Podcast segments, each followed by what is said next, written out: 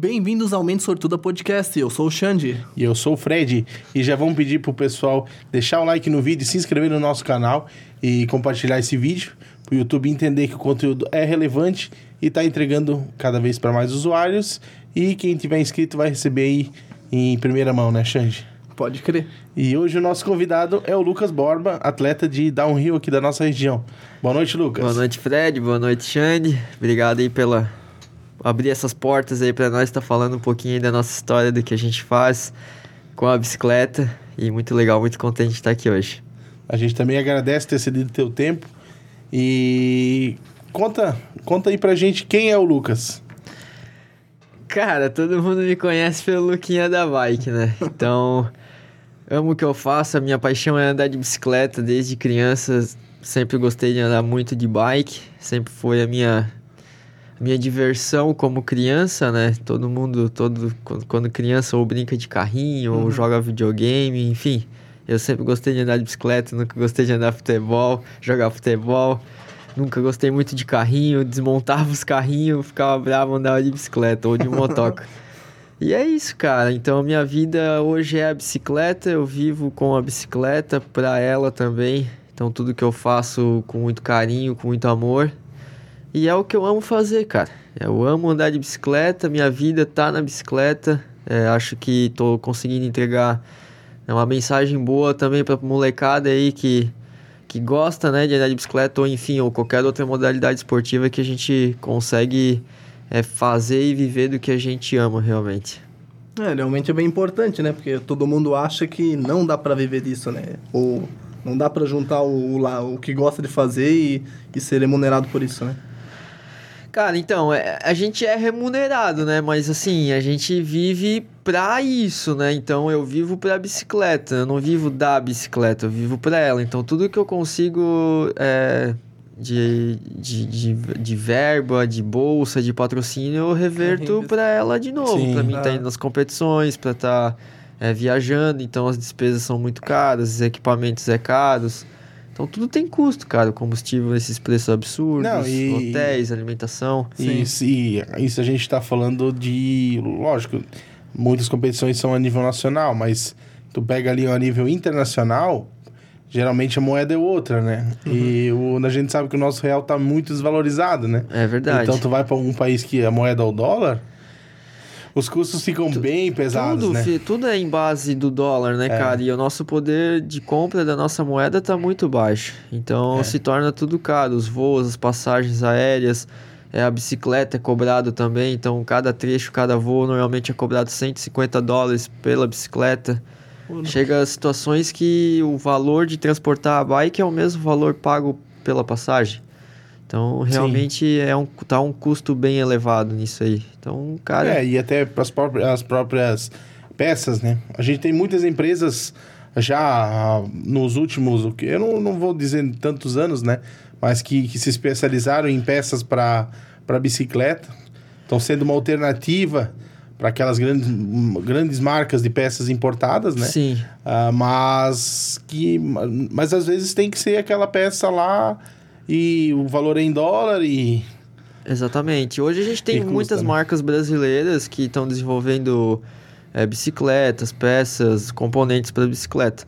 Muitas delas ainda são fabricadas no exterior. A produção maior é China hoje independente se a marca é brasileira ou não. Uhum. Uma fábrica de bicicleta mesmo, de bicicleta de competição no Brasil, não existe até hoje. Existem fa fabricantes de bicicletas convencionais, essas bicicletas de ruas, uhum. mas não a bicicleta de competição. Ainda é um investimento muito alto, né? A mão de obra ainda é muito cara, a matéria-prima é cara. Então, não viabiliza ainda uma montagem, uma empresa, uma fábrica de bicicleta a nível de competição para estar tá é uma montadora aqui dentro do país hoje. Uhum. Sim. Mas essa daí, essas, essas bikes daí são falou né, que são feitas lá na, na China, tipo, o preço é bem menor do que esses que vêm importados ali dos Estados Unidos?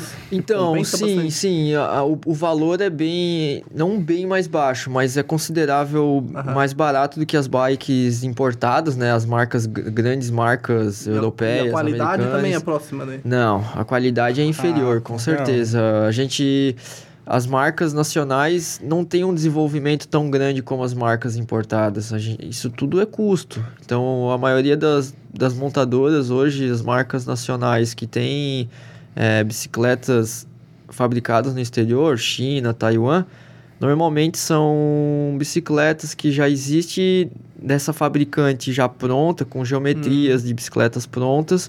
A pessoa vai lá, monta um pedido grande, pinta da cor como quer, o layout como quiser com a marca dela.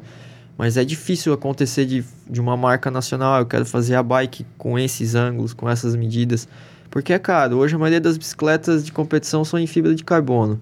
Então, para construir uma bicicleta em fibra de carbono, precisa de um molde. E esse molde é muito caro. É em torno de 400 mil dólares um molde. Caramba. Então, a bicicleta tem vários tamanhos. Tem tamanho P, M, G e GG. Então, são... Pensa. Ou qualquer detalhe, qualquer ângulo é outro molde. Então, algo muito caro. É inviável hoje para uma marca brasileira ter um produto... É, para iniciar, pelo menos ter os quatro tamanhos, já, já vai o quê? 1 milhão e 600, né? Então é bem fica caro. bem fora, né? E assim, agora a gente tá falando das marcas um pouquinho assim. O que que hoje lidera o cenário do downhill, tanto a nível nacional quanto internacional? Eu digo de marca, porque eu sei que quando eu era mais novinho, até tu era mais novinho, tu já acho que já pedalava ali e tal. Eu lembro que tipo assim, eu vou chutar um nome aqui que na época minha, falavam que era boa, tipo a Kona. Era uma marca boa, hoje existe ainda ou não é? O que, que hoje está liderando o mercado? Existe, essa marca ainda existe, mas com um segmento diferente. Hoje existe várias modalidades da bicicleta, né? Então, cada marca se sobressai melhor em cada modalidade. Hoje, a marca com mais ênfase em qualidade de bicicleta de downhill é Comensal. É uma marca francesa. Está dominando o circuito mundial por vários anos seguidos, seja no, no naipe masculino como no feminino. E eles vêm atualizando as bicicletas constantemente. Todo ano tem novidade, tem protótipos.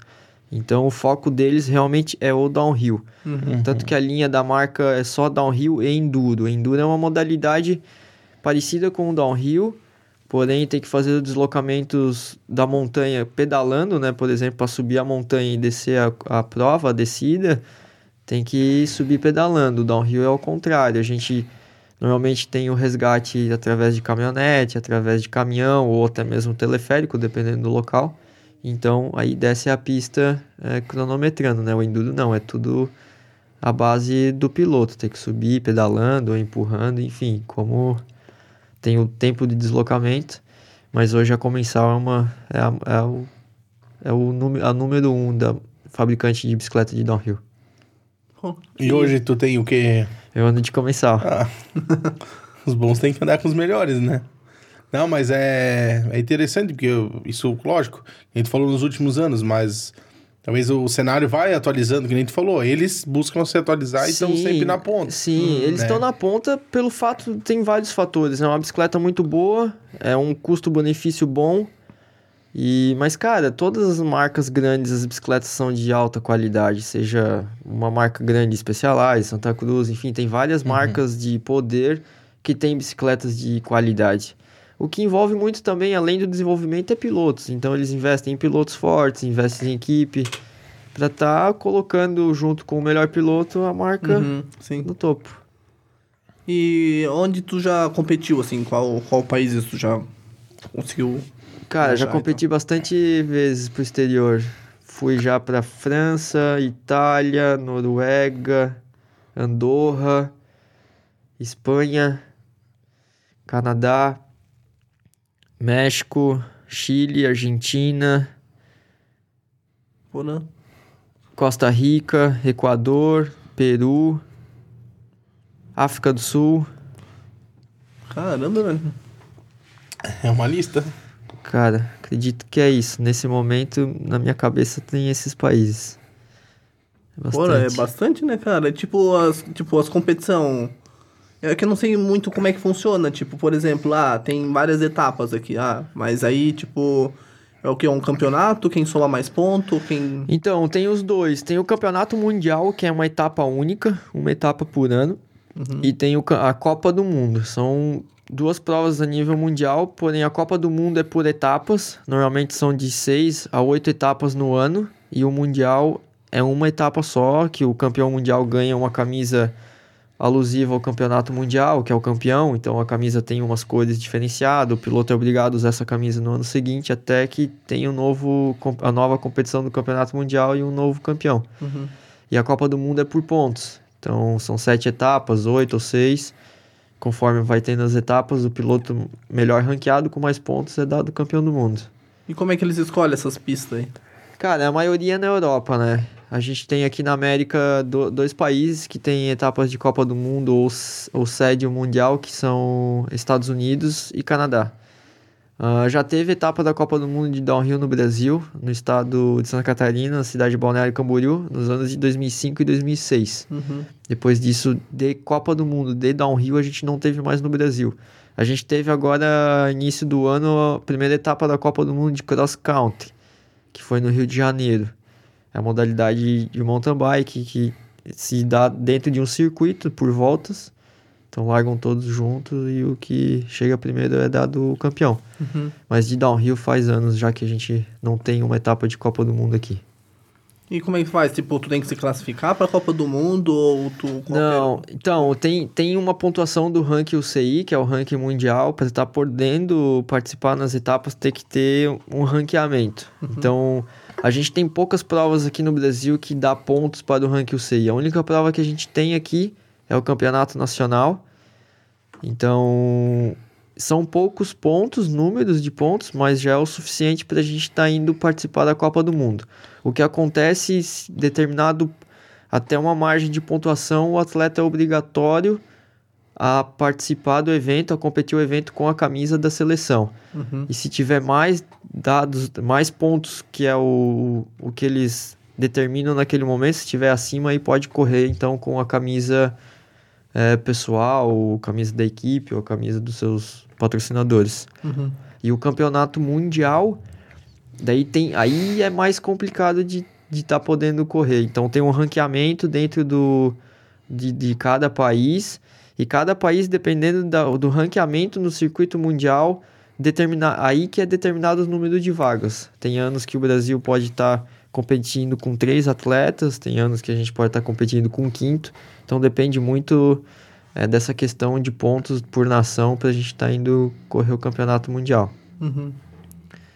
Tipo, tu já entrou no campeonato, no, no Mundial ou não? Já, já é? corri várias vezes no Uhum. campeonato mundial. Copa do Mundo eu não fui muito, que é mais é mais caro, então é por pontos. O cara já tem que estar tá em todo o circuito mundial. Isso se torna muito muito o ruim custoso. é que é mal localizado, né? Tipo, não é o Brasil, né? Porque É, as despesas é cara, né? A maioria das sete, oito etapas que tem, É tudo cinco longe, é na Europa e duas é na América. é, ia lá em cima ainda. É, tudo ou é, ou é Andorra, França, Inglaterra, é, Itália, Suíça.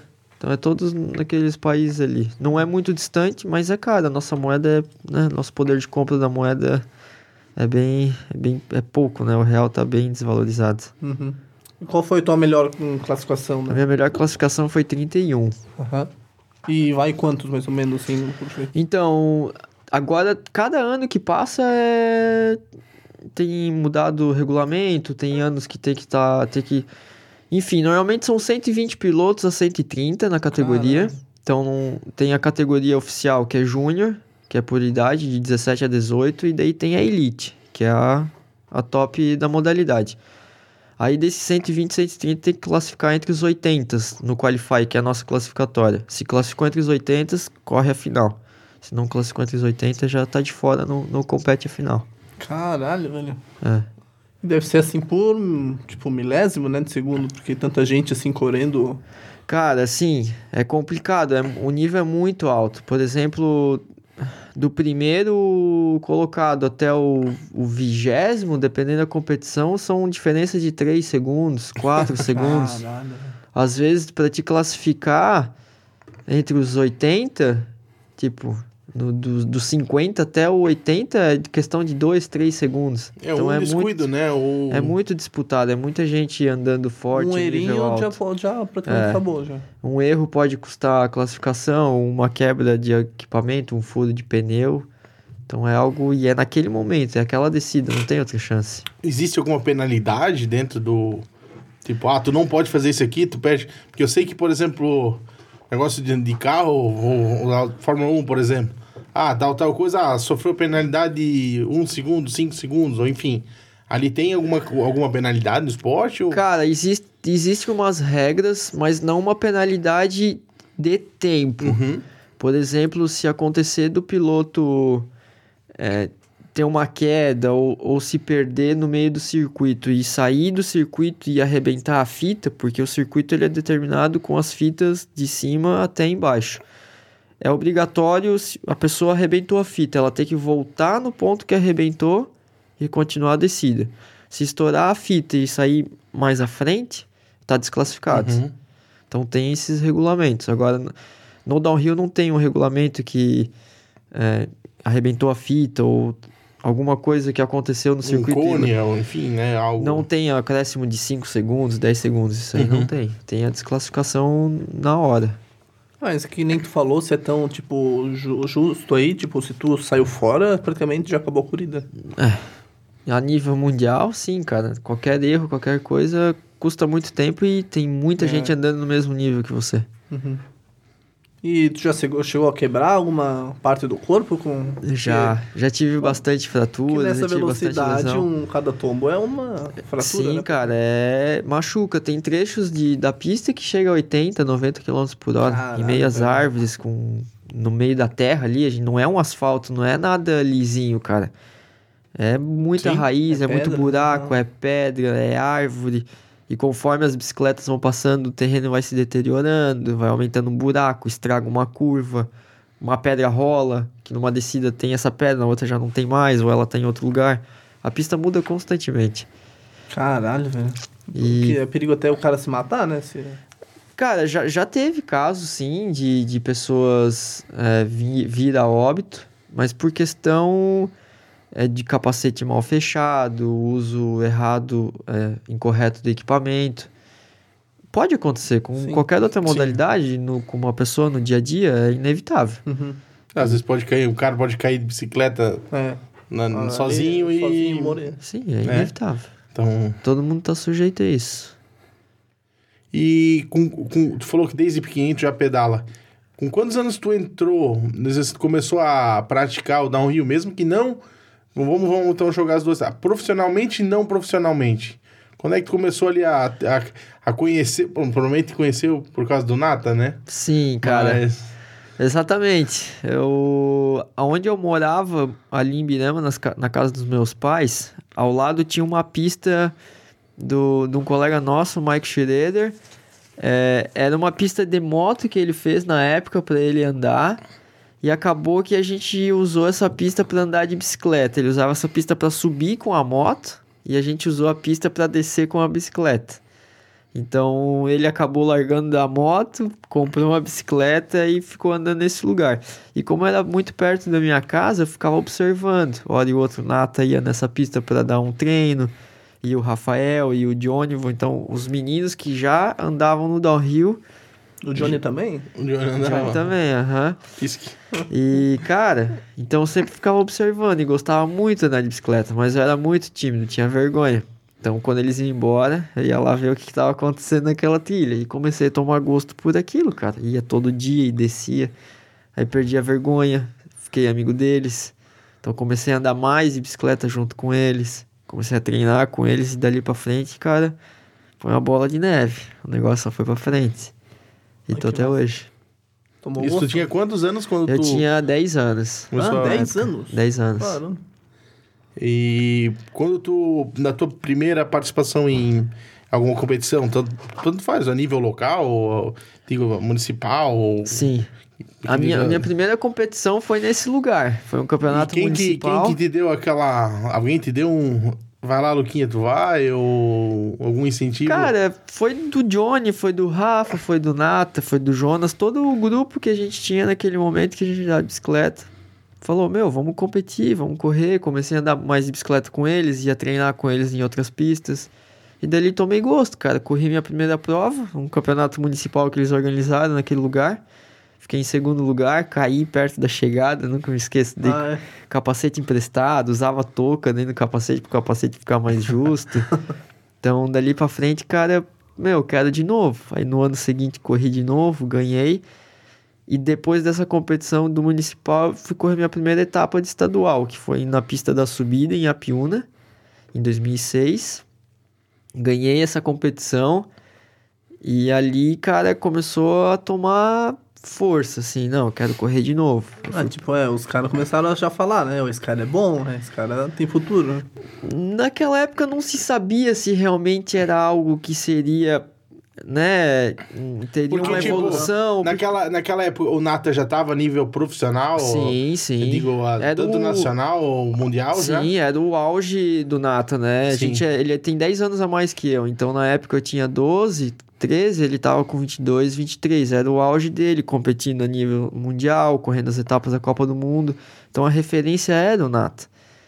Mas naquele momento, cara, meu pai, eu sempre fui de família humilde. A gente nunca teve muito dinheiro. A gente, eu lembro que meus pais deixavam de ter coisas na casa para estar me ajudando a correr, a comprar bicicleta.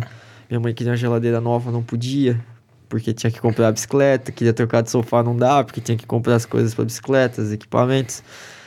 Mas naquele momento, como a gente era criança, cara, então podia ser momentâneo, né? Meus pais sempre comentavam, ah, às vezes é só no momento, acha legal, como qualquer outra criança. Às vezes Sim. uma criança gosta de futebol, depois de um mês não quer mais. É, logo larga, né? Então, só que, cara, não foi uma brincadeira. Pra mim, não era. Desde aquele momento, sempre foi algo sério. Sempre fui muito competitivo. Em tudo que eu faço, sou competitivo. É, qualquer coisa, cara. Lavar a louça, às vezes quem fala que eu lavo em menos tempo, ou ter que ser tudo no horário. Eu sou muito regrado com essas coisas, assim. E desde criança sempre foi assim. E naquele momento, cara, pra mim já era sério. Para meus pais, talvez não parecia que não era, mas para mim era. E eu já sabia que era isso que eu queria. Uhum. Mesmo muito novo, era isso que eu queria. Cara, eu ia pra escola pensando o que, que eu ia fazer à tarde, onde que eu ia andar de bicicleta, se estava chovendo ou não, não importava. Eu ia andar com chuva ou sem. Então a minha, minha cabeça sempre foi bicicleta, cara. Eu ia dormir pensando no outro dia, ah, vou andar aonde, o que, que eu vou fazer, ou o que, que eu vou desmontar dessa vez da minha bicicleta. Eu sempre, eu sempre faço tudo sozinho, sempre fiz, desde criança na minha bicicleta. Pensando o que, que eu vou desmontar. Quando desmontava, antes de desmontar, eu olhava para a peça para entender a peça, como que ela funciona, porque desmontar é fácil, às vezes o cara desmonta sem atenção, chega na hora de montar não consegue. Então tem que estudar já a peça antes, como qualquer outra coisa. Montar uma empresa, tem que fazer um levantamento de estudo, um levantamento de mercado, uma coisa que desmontar a peça ali. Sim. E pra mim sempre foi sério. E a partir daquele momento, cara, 2006, 2007, 2008, eu competia numa federação que era não dada como oficial, não era uma federação é, coligada com a Confederação Brasileira de Ciclismo. Até pelo fato a gente não tinha ainda uma, uma bicicleta é, apropriada para aquela modalidade, era uma bike adaptada, era uma bicicleta de aro 20, adaptada com amortecedor. Então não era um equipamento para aquela modalidade. Então essa federação paralela abria essas portas para a gente. Uhum. Muito importante isso. Coisa que hoje em dia a gente já não tem mais essa oportunidade. Às vezes a pessoa já tem que ter uma bicicleta de aro maior para poder estar correndo ou competindo as provas federativas, porque tem algumas situações que eles não liberam, então, para alguém que está começando. É ruim isso. Só que hoje, hoje a gente vê que, ah, falando do, então, daquela época ali, 2008, vamos dizer, para hoje, 14 anos depois, eu lembro que na época, tipo assim, ah, mesmo quem, quem praticava às vezes só aquele, aquela, aquele pedal, aquele mountain bike, tu não via bicicletas de aro 29. Era tudo, eu, pelo que eu me lembro na minha cabeça, tipo, o maior era 26. Sim. Então essa era o, Sim. as maiores, o maior. Não, hoje em nessa- dia é 26, é Hoje em dia tem, 27,5? tem 27,5, tem 29, tem a Mullet, que a gente diz que é a bicicleta que a gente usa de downhill com a roda 29 na frente e 27,5 atrás. Então tem algumas É. configurações de medidas, tamanhos. Mas que nem tu falou ali, hoje em dia, pra começar, tem que ter uma, uma- um negócio um pouco mais específico. Mas tu acha que, tipo assim, lógico, na época, tu podia começar com um custo bem mais baixo. Hoje não, não, não é bem assim? Cara, hoje tá mais limitado. É. É, porque hoje. É, até na época, assim, ainda tinha um pouco essa barreira por a bicicleta não ser uma bicicleta de aro grande, porque o downhill, às vezes, existe um conceito de que tem que ser uma bicicleta com, a- com roda grande, seja 26, 27,5 ou 29. Mas na época a gente era criança, cara, tinha 11, 12 anos, então a gente era baixinho, não tinha condições nem de condições físicas para estar numa Uhum. bicicleta grande. Então isso as federações bloqueavam. Ah, a bicicleta não é própria para isso, não, não dá para correr o downhill com essa bicicleta. Então essa federação paralela abriu essas portas, cara. E tá faltando isso hoje em dia. Porque às vezes acontece de eu vejo que tem muitos pais que às vezes tem muitos meninos, muitos pilotos ou meninas querendo competir, Tem mas às vezes, vontade, mas, não, é- às vezes a vontade é mais do pai do que da próprio si do- da, da criança. Criança. ou- Uhum. E eles compram equipamentos às vezes até melhor que a gente de hoje em dia, cara. Então, isso é ruim. A pessoa começar com algo muito bom. Não, não tem a escola certa, cara. Tem que começar de baixo pra ir pra cima. Sim. Não existe começar em cima e ir pra frente. Tá errado, cara. Vai passar toda toda aquela escola, aquele o processo de aprendizagem, o processo de adaptação do corpo com a bicicleta, o movimento, a técnica. Então, tá errado. Tá errado. É que talvez os pais já pensam, talvez, né? Estão sendo é, mais em algo de, por negócio mesmo, né? Pra criança, talvez a criança tenha um gosto, mas nem é tanto. Mas, pô, vamos investir para dar retorno, entendeu? Não, não sei se é dado como um negócio, em sim como um- uma grande vontade que o pai teve, sim. mas não pôde Ah, e tá fazendo pro filho. Mas não é o que o filho Sim. quer, Sim. entendeu? É Tem uma- muito É disso. algo que ele sonhava uma vez e Isso. ele, né, E como tá- ele não pôde fazer, e o amor Aham. de pai, cara, ele vai dar tudo pra criança, pra criança fazer o que ele queria É. ter feito. Mas isso tá errado, cara. O cara já vai estar com uma bicicleta, às vezes, melhor que a nossa, mas não gosta de fazer aquilo, não gosta de estar ali, vai estar sempre se arriscando, podendo cair, podendo se machucar. E o pai lá colocando dinheiro, comprando mais equipamento, comprando mais Uhum. proteção. É, no Não fim, é os dois vão se frustrar, né? Exatamente. O, pia, o menino ou a criança não quer. E o pai se frustra É, porque, porque tá gastando um tá monte. gastando e não tá tendo o resultado que ele esperava ter. Uhum. Ou que ele esperava que ele teria também se estivesse andando de bicicleta. Isso prejudica muito e tá acontecendo cada vez mais isso. Sim. Tá acontecendo bastante. A gente vê com mais frequência. E essa pista ali, as, ali que teve na da República, né? Isso aí eu acho que teve algumas etapas ali, né? Teve, teve a, Essa aí é do catarinense ou da. Cara, então, a gente já teve bastante provas de nível nacional. Praticamente todas as provas que a gente faz é a nível nacional, que tem pontos para o campeonato nacional ou, ou é etapa do campeonato estadual. E dois anos já foi sede do campeonato brasileiro, em 2007 e 2011. Uhum. Então, desde 2006 a gente tem essa, essa pista ali nesse local. É dado início pelo Nata, pela essa, por essa galera ali naquela época. Os anos foram passando, a gente começou a encabeçar mais esse lugar. Dali pra frente, há seis anos atrás, eu que organizo o evento sempre que tem ali, o Campeonato Sul Brasileiro ou o Campeonato Catarinense. Então, depois desse, desse período ali, a gente começou a assumir essa questão da organização da prova de downhill aqui em Birama. E dali pra frente, cara, só vai. É difícil, dá trabalho, é burocracia pra caramba pra estar Imagina, organizando né? evento. Não dá pra Segurança, tudo Não, mais. tem um né? monte de questão, questão Alvará. documentação, alvará. Não dá pra fazer evento sem hoje em É. dia, cara. É muito risco, ainda mais que é um esporte é, intenso, né? Aham. Radical, né? Não tem que Esporte- ter uma categoria, lógico, né? tem que ter seguro para todos os atletas, para quem tá dentro do assistindo evento também. também. Então tem uma questão burocrática bem delicada tá, para fazer o evento. Ah, imagina. E eu sei que tu, vamos dizer, começou aqui e tal. Ah, vou fazer uma pergunta meio que ampla pra gente meio que depois ir mastigando ali. É, como é, quando é que foi a virada de chave dessa tua, vamos dizer assim, do, do- tu participando por, por amor ao esporte, incentivo dos amigos e tal? E quando é que foi que, que passou a ser algo profissional? De dois... Pode, só deixa eu complementar. E Aham. teve, ah, teve alguém que chegou, que no, no futebol chama de olheiro, né? Teve alguém que chegou e disse assim, não, Luquinha, vai lá que eu vou, vou te dar todo o aporte financeiro, ou pelo menos uma, uma Ajudar, grande né? parte para dar um assim, sabe, né? que, que, que pra, porque querendo ou não, tipo, que nem tu falou, família humilde, faziam de tudo, só que a gente sabe que hoje tá mais. Hoje tá. Mas já na época também era muito difícil, Claro. né? E quando é, que- como é que foi essa, essa questão ali? Essa virada, cara, de como um- uma brincadeira momentânea pro lado sério, lado profissional, foi de 2008 para 2009. Foi quando meu pai realmente viu que era isso que eu queria. E a gente fez a primeira aquisição de uma bicicleta grande, full suspension, que é a bicicleta com um amortecedor na frente e atrás. E a partir daquele momento, meu pai comprou a bike na loja do Marco, uma Raro X6, 4.200 reais naquela época, parcelado em 10 vezes no cheque, eu lembro certinho. Então, naquele momento, a gente viu que era algo que realmente eu queria para mim aquilo, como se fosse o meu estilo de vida, minha profissão. E foi nesse momento. Nesse ano eu entrei na categoria juvenil, 2009. Corri meu primeiro campeonato brasileiro, foi na cidade de Balneário Camboriú.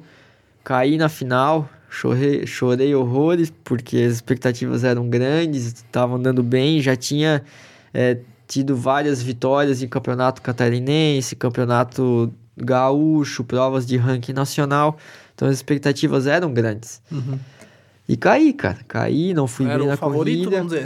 Né? naquele momento po- poderia se dizer que sim, que era o favorito para ser o campeão brasileiro naquele ano. Cara, e, e nesse momento que a gente viu que era sério, porque me decepcionei muito. E, cara, no outro dia eu já tava em casa treinando, andando de bicicleta. Pensei, não, eu vou passar por cima, eu quero isso. E nesse momento, a partir da categoria juvenil, a gente pode, a gente tem o direito a pleitear o Bolsa Atleta Federal, que é um recurso que a gente tem do governo federal. Porém, tem os requisitos. Tem que estar entre finalizar entre os três da categoria no Campeonato Brasileiro. Ou dado pelo ranking nacional. Tem duas é, questões ali. O Campeonato Brasileiro, que é a etapa única, que é um final de semana de competição, acontece a corrida, o cara ganhou, é dado campeão brasileiro. Ou tem o campeão, campeão nacional, que é dado pelo ranking, né? Somando as etapas, o ranqueamento. Então, entre os três ali é dado o campeão, vice-campeão ou terceiro colocado.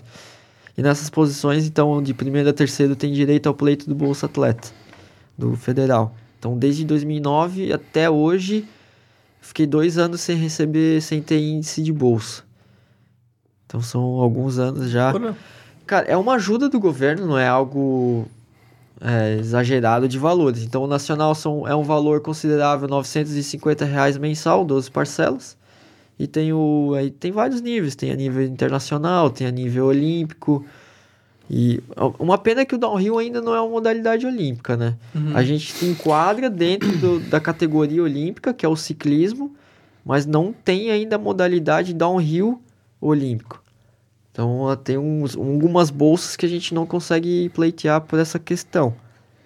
E é uma pena. O downhill, cara, seria é uma modalidade hoje é, de todas as, as modalidades ciclísticas da UCI, é a que mais tem visi- visibilidade nas transmissões ao vivo.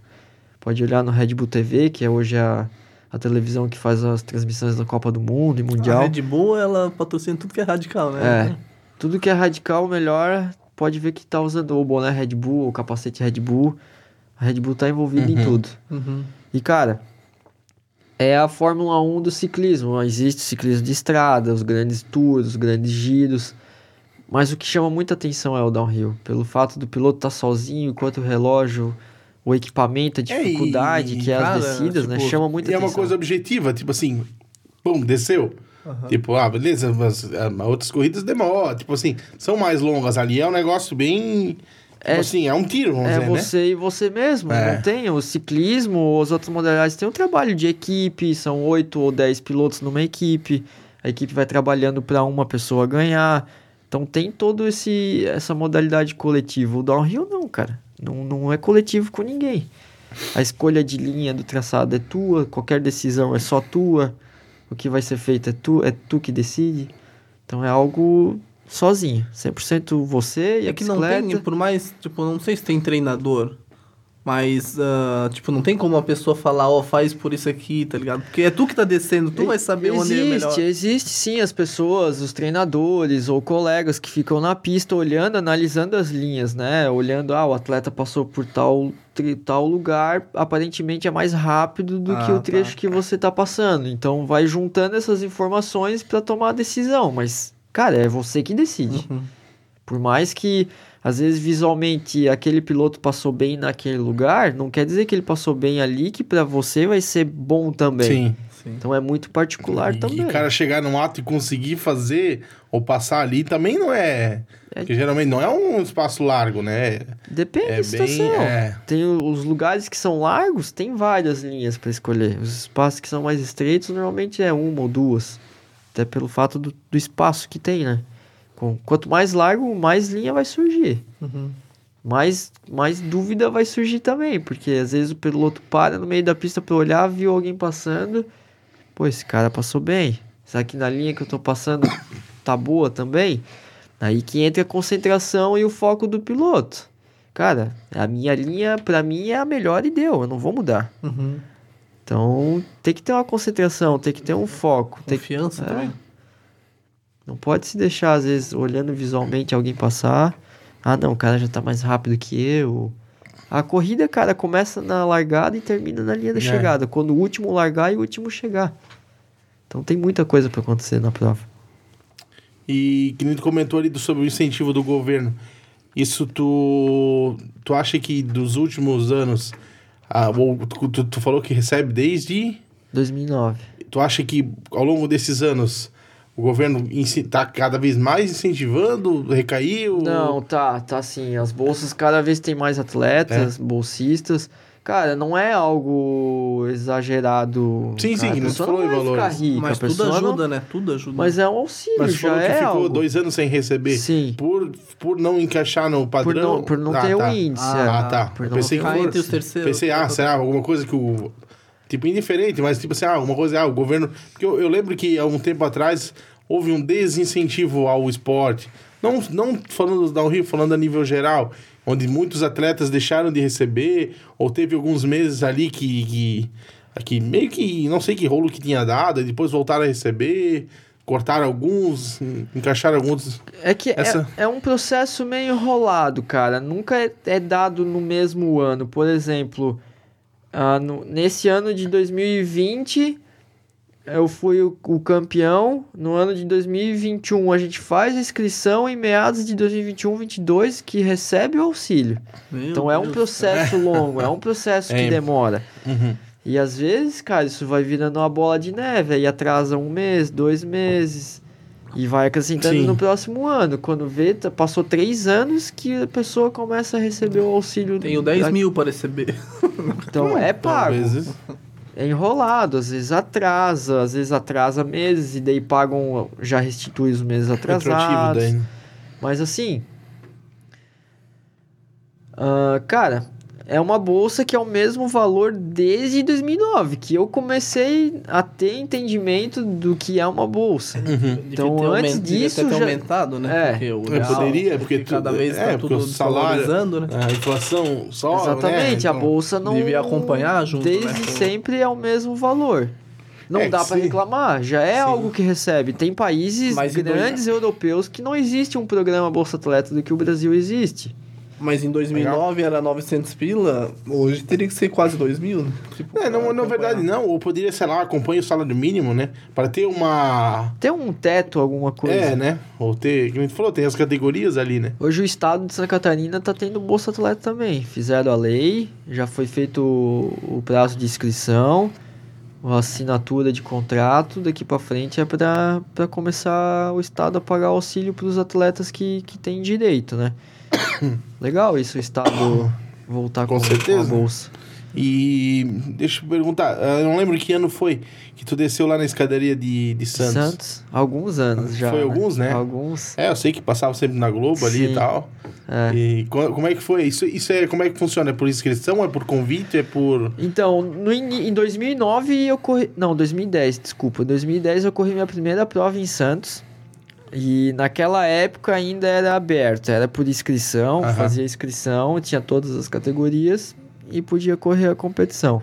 Nos últimos anos aí, desde que eu entrei na Elite em 2014, não era mais aberto por inscrição, só por convite. Uhum. Por diminuir a questão de quantidade de pilotos, a segurança dos pilotos, porque é um lugar, cara, é uma prova sinistra, bicho. É o cimento lá, é o concreto e quando cai machuca. Então teve muita muita lesão, muitos atletas se machucando. Então foi uma maneira deles é, diminuir essa questão. É, chamar o- os bons mesmo, né? Senão dar muita.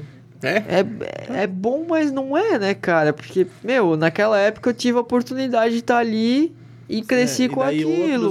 Hoje, não tem- não tem exato, essa tem pilotos É, com muita qualidade, com muito nível, mas que ainda não conseguem estar nessas competições por questão de convite, a questão de conhecer a pessoa Não certa. entendi. é. Tem os dois lados, né? Tem. Uhum. Mas é, cara, essa prova é loucura. Bom, tantos anos a nível nacional, transmitido por televisão grande aqui dentro do país. E é uma pena que a gente não tá tendo mais essa competição no nosso calendário, né? A, a emissora, não sei por qual fator, se seja economicamente ou, ou no bloco que eles passavam não tem mais esse projeto. Enfim, a gente não tá tendo mais a prova de Santos no, no calendário. Além de Santos, a gente tinha outra prova também transmitida à rede nacional, que é do Four Cross, que é aquela modalidade que larga em quatro. Aham, eu lembro. Essa prova também já é- foi transmitida algumas vezes a nível nacional. Também já fui campeão, já fui vice-campeão. Então essas Mas provas... isso é dentro do downhill ou não é downhill, né? Cara, é- é dado o nome como downhill, mas não, é o Four Cross. Uhum. É parecido com o downhill, é Sim. em descida, mas é... É as mesmas pistas ou é outra? Não, é outra. É pista mais larga. É, porque senão- Que meio que, S4, meio que né? pista BMX. ou- Exatamente. Tipo, É. Lembra o bicicross, É, porém com isso. em descida e são quatro, né? O bicicross são oito pessoas largando ao mesmo tempo. E no Uhum. forecross são quatro. É, ali já é um negócio assim, não, é, que é mais disputado no sentido de, de alguma interferência externa, né? É, é o contato, é. É. o esporte de contato. Tem o- mais três pilotos do lado ali brigando pela, pela classificação. Aí é loucura, cara. É um fechando o outro, é um contato com o outro. É, é um esporte de contato. É, às vezes a pessoa acha que foi sujo, mas, cara, é aquele momento a pessoa tá se É uma defendendo. É, a competição, né, classificação, é, é uma competição. Existem os juízes para analisar o que aconteceu, se foi proposital, se foi é, questão. Lance de jogo. É, se aconteceu por, pela corrida mesmo, algo natural, algo proposital. Uhum. Mas não tem como mudar o resultado. O cara passou a linha da chegada, foi. Eles não vão voltar a bateria de novo, para fazer a bateria de novo. Sim. Sim. Então, é o esporte. É isso. O Forcross é doideira, cara.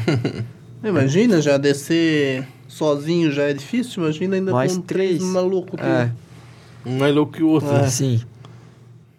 Mas é legal. Eu lembro que eu assisti essa competição aí também, era um negócio bem nas curvas aí, era um negócio, era Aham. pauleira, né? Aham. Aham. E. Queria perguntar uma coisa e esqueci, Xande. Pergunta tu uma aí que eu vou lembrar. Não, não. sei se já. Vamos fazer- é, é, vamos vai fazendo fazer as as perguntas perguntas, aqui. Aí tu vai lembrando. Né? Mas ali quando a gente tava falando também do, do parte de incentivo e tal, é, quando que uma empresa veio veio te procurar dizer assim, uma empresa tanto de bike, de, de componentes para bike, ou enfim, ou veio dizer assim, não, eu quero ser teu teu patrocinador. Faz muito tempo, foi o Cara, é algo bem. É, um, é uma questão, assim, é um assunto bem complicado, assim, de, de, de, de falar sobre isso. Tipo, a nossa modalidade, ainda por não ser olímpica, tem uma discriminação, assim, né? É uma modalidade individual. Então é mais delicado para uma empresa vir assim até você e falar: ah, eu quero te patrocinar, Sim. eu quero te ajudar. Normalmente a gente vai atrás delas. A gente mostra o nosso trabalho, a gente mostra o nosso propósito, que a gente pode estar ajudando a empresa por ela estar nos ajudando. A gente tem, tem que ter uma contrapartida, não é só ela pedir dinheiro, pedir Sim. peça, pedir bicicleta sem ter um retorno para a empresa. Então, é complicado, assim. Eu nunca tive uma oportunidade de vir alguém, ô Lucas, vem aqui que eu vou te patrocinar, vou te ajudar. A sempre atrás, foi- né? É, a gente sempre foi conversando, foi mostrando, mo- despertando interesse na empresa ou na marca, para chegar ao momento de a gente conseguir alinhar alguma coisa. Mas eu nunca ainda tive uma oportunidade de estar, sei lá, em casa, receber uma ligação e, ah, vou te ajudar, vem aqui, passa aqui para conversar. Essas marcas todas, então, tu correu atrás, então. Sim. Tu tem na caminho. Sim, sim. Tem marcas já de longa data que, Ué, tem estão bastante, com- né? que, que estão comigo, outras são novas. É... Mas alguém assim que. Tu pode citar a mais antiga, que tá contigo há muito a mais tempo? antiga é a Shimano. Shimano. É. Ela tá comigo.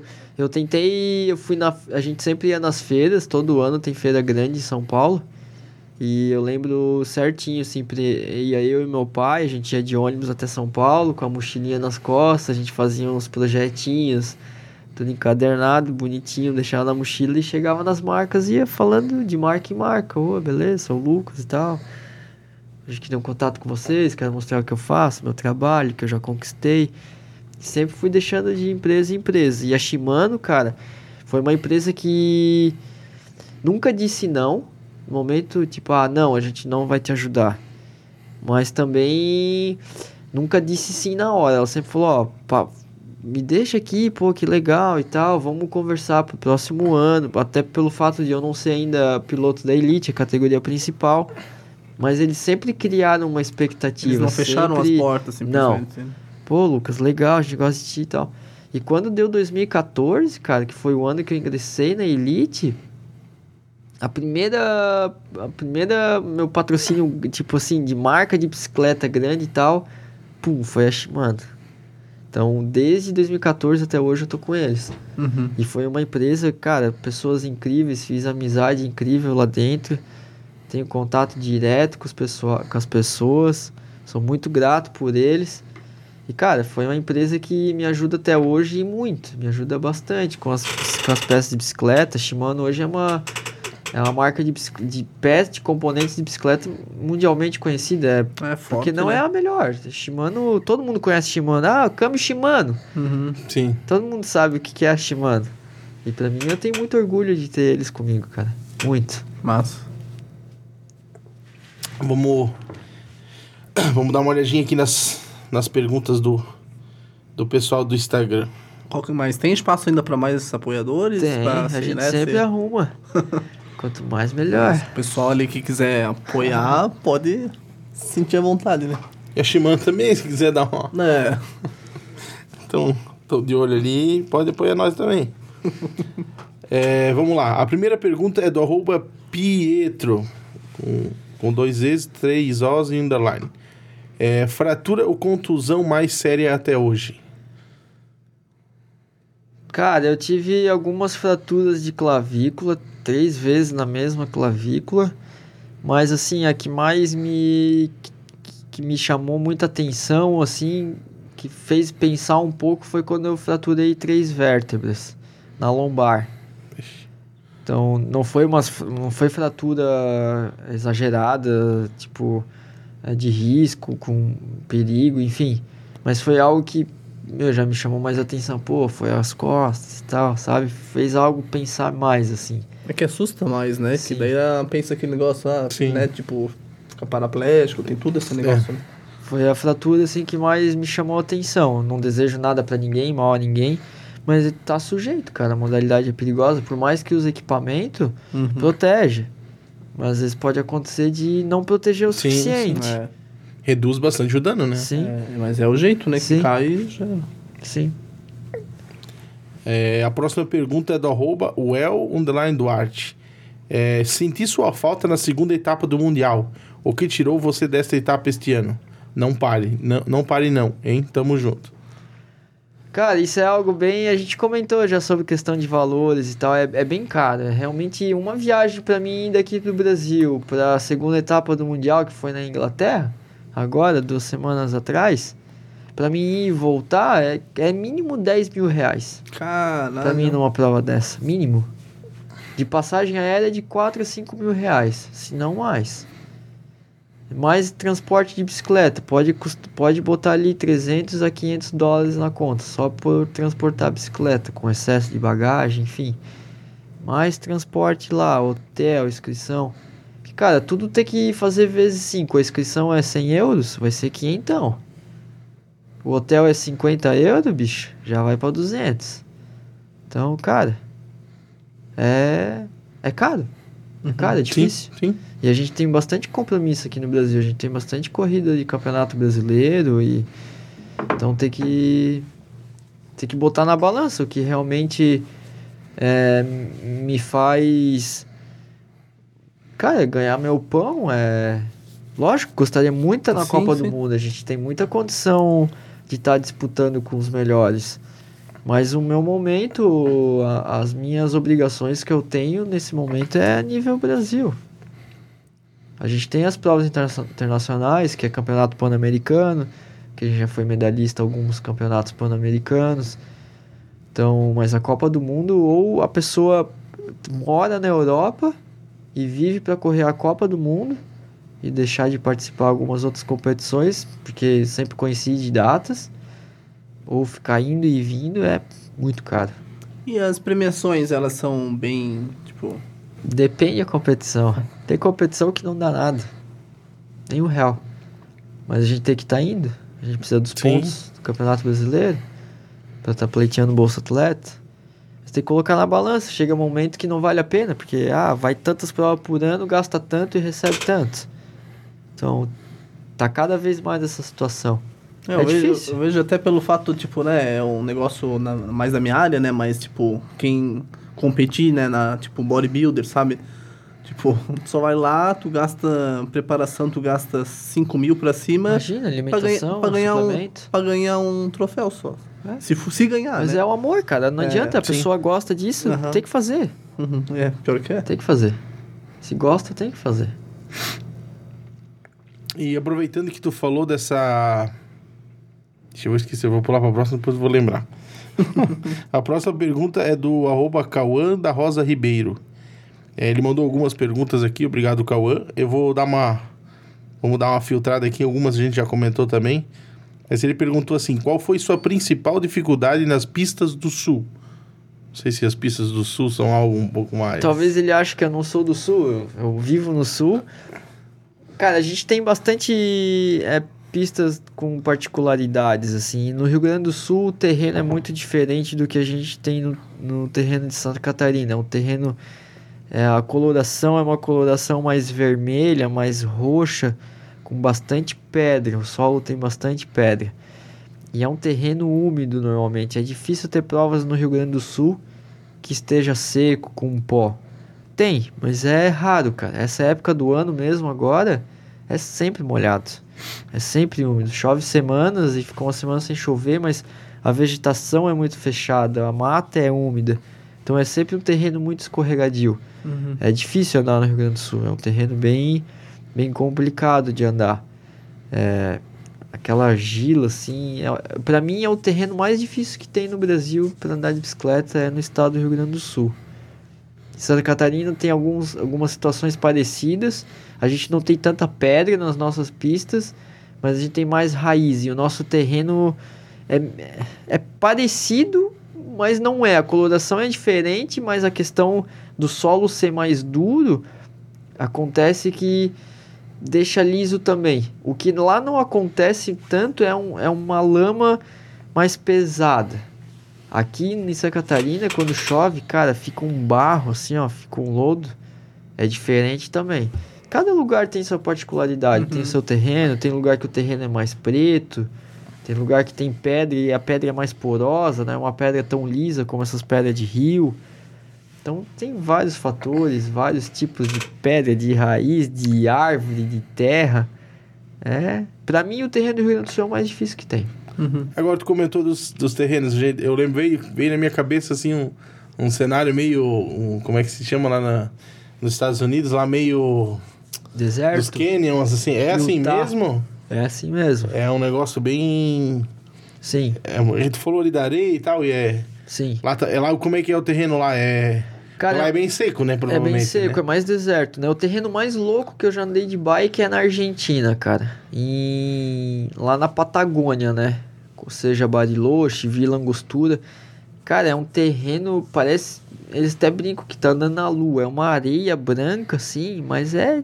Parece que tá andando na praia, mas é uma areia seca, bem seca, assim.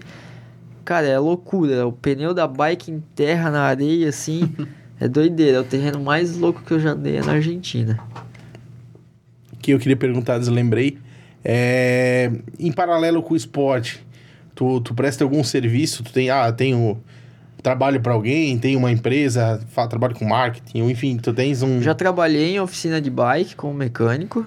Já trabalhei, faço em casa serviço com bicicleta para as pessoas mais próximas, assim, ligado ao downhill, né?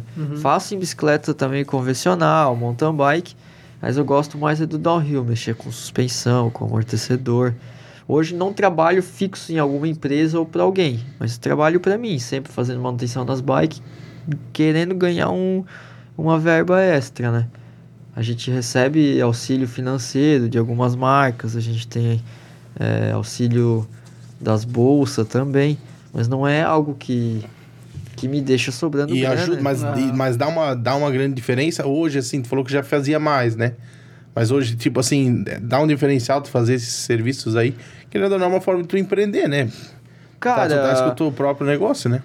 Assim, me ajuda, claro, me ajuda. Sim. Posso sair às vezes final de semana com a minha namorada, comer alguma coisa diferente, mas não é algo que eu posso fazer com muita frequência, Sim, cara. sim. Tem que colocar na balança. Uhum. Próximo final de semana tem competição, eu sei que eu vou gastar tanto com hotel, que eu vou gastar tanto com inscrição, tanto com alimentação. Então tem que estar sempre cuidando, cara. A minha, a minha prioridade é as competições, eu vivo disso. Então eu tenho que segurar e botar para aquilo. Isso dentro de um relacionamento deve ser. Bom, tu tá há bastante tempo já namorando. Ela né? me ajuda bastante, cara. Me ajuda muito. Não posso reclamar. Me leva pra treinar, dirige o carro. É, né? Ela ficou com o mesmo estilo de vida que eu, dormir cedo, É, tem levantar que ser a cedo. Não, tem, tem que, que ser tem que forte, né? abraçar, Sim. porque Sim. Não- fácil não é, né, cara? Sim. Pô, a gente falou, às vezes Cara, se tem, priva de muita coisa. tem situação, tem, tem é, período que é cinco corridas seguidas, então são cinco finais de semana na função de corrida. Então volta da competição, tem que lavar roupa, preparar equipamento, treinar, outra competição. Então tudo é um desgaste, é um desgaste físico, é um desgaste mecânico, é carro, é estrada, Mental também. Mental pra caramba, risco né? de estar levando multa, risco de estar estragando o carro também. Uhum. Então É. tudo é custo. O carro é a minha chave, é a minha ferramenta de trabalho. Eu preciso do meu carro para estar na competição, preciso do meu carro para estar treinando, subir ao topo da montanha. Então é algo, é considerável, é caro, bicho. Sim. Então tem que colocar na balança e selecionar bem o que dá para fazer. É isso aí, então. A próxima pergunta é do. Também é do Cauã aqui. É, qual foi tua maior frustração no esporte? Putz. Aquele É que frustração, que cara. ficou em segundo lá. Não, talvez algo que, te decep... que já algumas vezes decepcionou, talvez uma coisinha que, que às vezes desanima o cara, talvez. Cara, às vezes tá acontecendo sim bastante algumas competições. Ah, putz, a gente não tem o reconhecimento e o, o mínimo para tá o lugar tá sediando uma competição, cara. Por exemplo, aqui em Santa Catarina, Rio Grande do Sul chove muito. Normalmente as corridas, cara, são a maioria com chuva do que com o sol. Então, cara, não tem uma estrutura para o cara lavar a bicicleta, não tem uma estrutura para estar, às vezes, é, tendo um resgate bom para a gente estar subindo ao topo da montanha, demora, resgate é lento, estrada que não sobe, é, não tem uma premiação, às vezes chega a não ter ambulância, cara, ou tem uma ambulância e quando essa ambulância sai de resgate, tem que parar a prova, tem que parar o treino. Então, eu, eu sou organizador de corrida já por vários anos. E antes de eu ser organizador, sempre acompanhei o Nato e sempre ajudei também no que eu podia. E, cara, Ibirama é as melhores competições que a gente tem aqui no Sul ou até mesmo do Brasil. Sempre é Ibirama. É o único lugar que é trabalhado meses antes, preparando o local, preparando estrada, preparando pista, organização ali no final de semana, estrutura para lavar a bicicleta, é, caminhões para levar os atletas ao topo da montanha, é, premiação boa, a gente corre atrás de patrocinador para estar ajudando, para estar auxiliando o evento. E está acontecendo cada vez mais nas competições aqui ao contrário, o reverso. Não tem ambulância, não estão nem aí, não tem uma mangueira para lavar a bicicleta. Então, cara, isso desanima a gente que já tá há anos Uhum. e desanima quem tá começando, cara. Tu imagina, Imagina. o pai tá levando o filho lá para correr, vê toda essa situação, cheio de banhado, o cara não consegue lavar uma bicicleta, e aí? O cara não vai querer ir de novo quando chover, porque sabe que Sim. vai ser assim. Uhum. Entendeu? Isso aí desanima, cara, bastante. Não é só eu, são vários pilotos. Só que, cara, às vezes a galera faz por fazer, aí é muito mais fácil culpar alguém, culpar a federação, do que correr atrás e fazer acontecer. Recursos, né? É, E como tu organiza aqui em Ibirama, tu já sabe esses negócios que te incomoda e tu faz daí bem feito, sim, né? Sim. Lógico, a gente não consegue atender 100%, é difícil, mas, cara, eu faço o meu melhor. Sim. A gente sempre tem staff no meio da pista, tem duas ambulâncias, três ambulâncias, para caso uma sair, tem mais duas para o evento não parar. Tem quatro, cinco caminhões grandes levando os atletas, ou se chove a gente já tem trator é, a pronta espera para acontecer de chover já tá os tratores ali. Então, lugar para lavar a bicicleta, caminhão pipa para lavar a bicicleta, com bastante água, bastante pressão. É. Aí a gente vê a diferença. Do... Uhum. A gente falou, já tá um tempo sem acontecer. Talvez por alguns motivos. Pandemia deve ter atrapalhado. Até é uma pergunta que eu ia fazer. Como que a pandemia refletiu na, na, na área, do, na área do downhill ali? Queres dar uma palhinha disso aí agora? Cara, podemos aproveitar, lógico. Assim, refletiu não só no downhill em tudo, né, cara? Ficou muito tempo sem ter competição esportiva. Sim. Então, o atleta vive da competição. Para o atleta ter o patrocinador, lógico. Hoje tem muitas ferramentas de trabalho, redes sociais, as mídias. Muita gente é, conseguiu se alavancar através da pandemia. Muitas empresas ah, subiram de nível com a pandemia. O Sim. mercado da bicicleta subiu muito com a pandemia. As pessoas não podiam sair de casa, não tinha festa. A galera começou a investir em bicicleta para Uhum. pedalar, para ir para o interior de bicicleta. Sim. Então foi um mercado que cresceu muito. Mas as competições não, cara. Foi bem difícil, assim. A gente ficou quase dois anos sem competir. E as competições que, que poderiam ir eram muito mais seletas, tinha muito mais regulamento, questão de exames. Então foi, foi bem difícil no início, assim, o retorno. É, provas que é, a todo momento era cancelado, porque o município naquele momento a vigilância não permitia, os números de casos subiam. Sim. Então era um negócio bem instável, assim, era bem complicado da pessoa se organizar para isso. Às vezes, cara, perdi alguns voos, algumas passagens aéreas por esse fato. A competição estava confirmada, beleza, chegou na hora de ir para competição, o país cede e fechou as fronteiras para brasileiros, que tava uma onda muito alta no Brasil. E assim vai, e daí a passagem fica lá enrolada, aí tu liga para as companhias aéreas. Ah, não conseguimos remarcar, não sei o que, comprou por tal site, ou comprou mais barato e não tem direito a remarcar voo. Isso é um rolo, cara. Aconteceu muita confusão, muita, muita gente perdendo dinheiro, muita gente eh, desanimando, vendendo a bicicleta, parando de competir. É, marca que cresceu muito, ao mesmo tempo marca que desvalorizou muito, que Sim, sim. então foi bem complicado para tudo, cara. O mercado, todo mundo, para todo, para todas as bastante, áreas, né? sim. E tá oscilando hoje. O mercado da bicicleta, cara, tá uma falta muito grande de suprimentos, seja matéria-prima para fabricar a bicicleta, fabricar os componentes, seja estoque de bicicleta para as marcas, tá faltando muita, muita bicicleta no mundo inteiro. Então, os Estados Unidos, que é um dos maiores vendedores de marcas de bicicleta, tá falta de estoque, não tem bike, não tem previsão. China não consegue fabricar, não consegue entregar produto a tempo. Então tá uma loucura. Eu acredito que não é só na bicicleta, em Sim, vários. sim, o- Sim. A questão automotiva é a mesma Sim, coisa. sim, matéria-prima, né?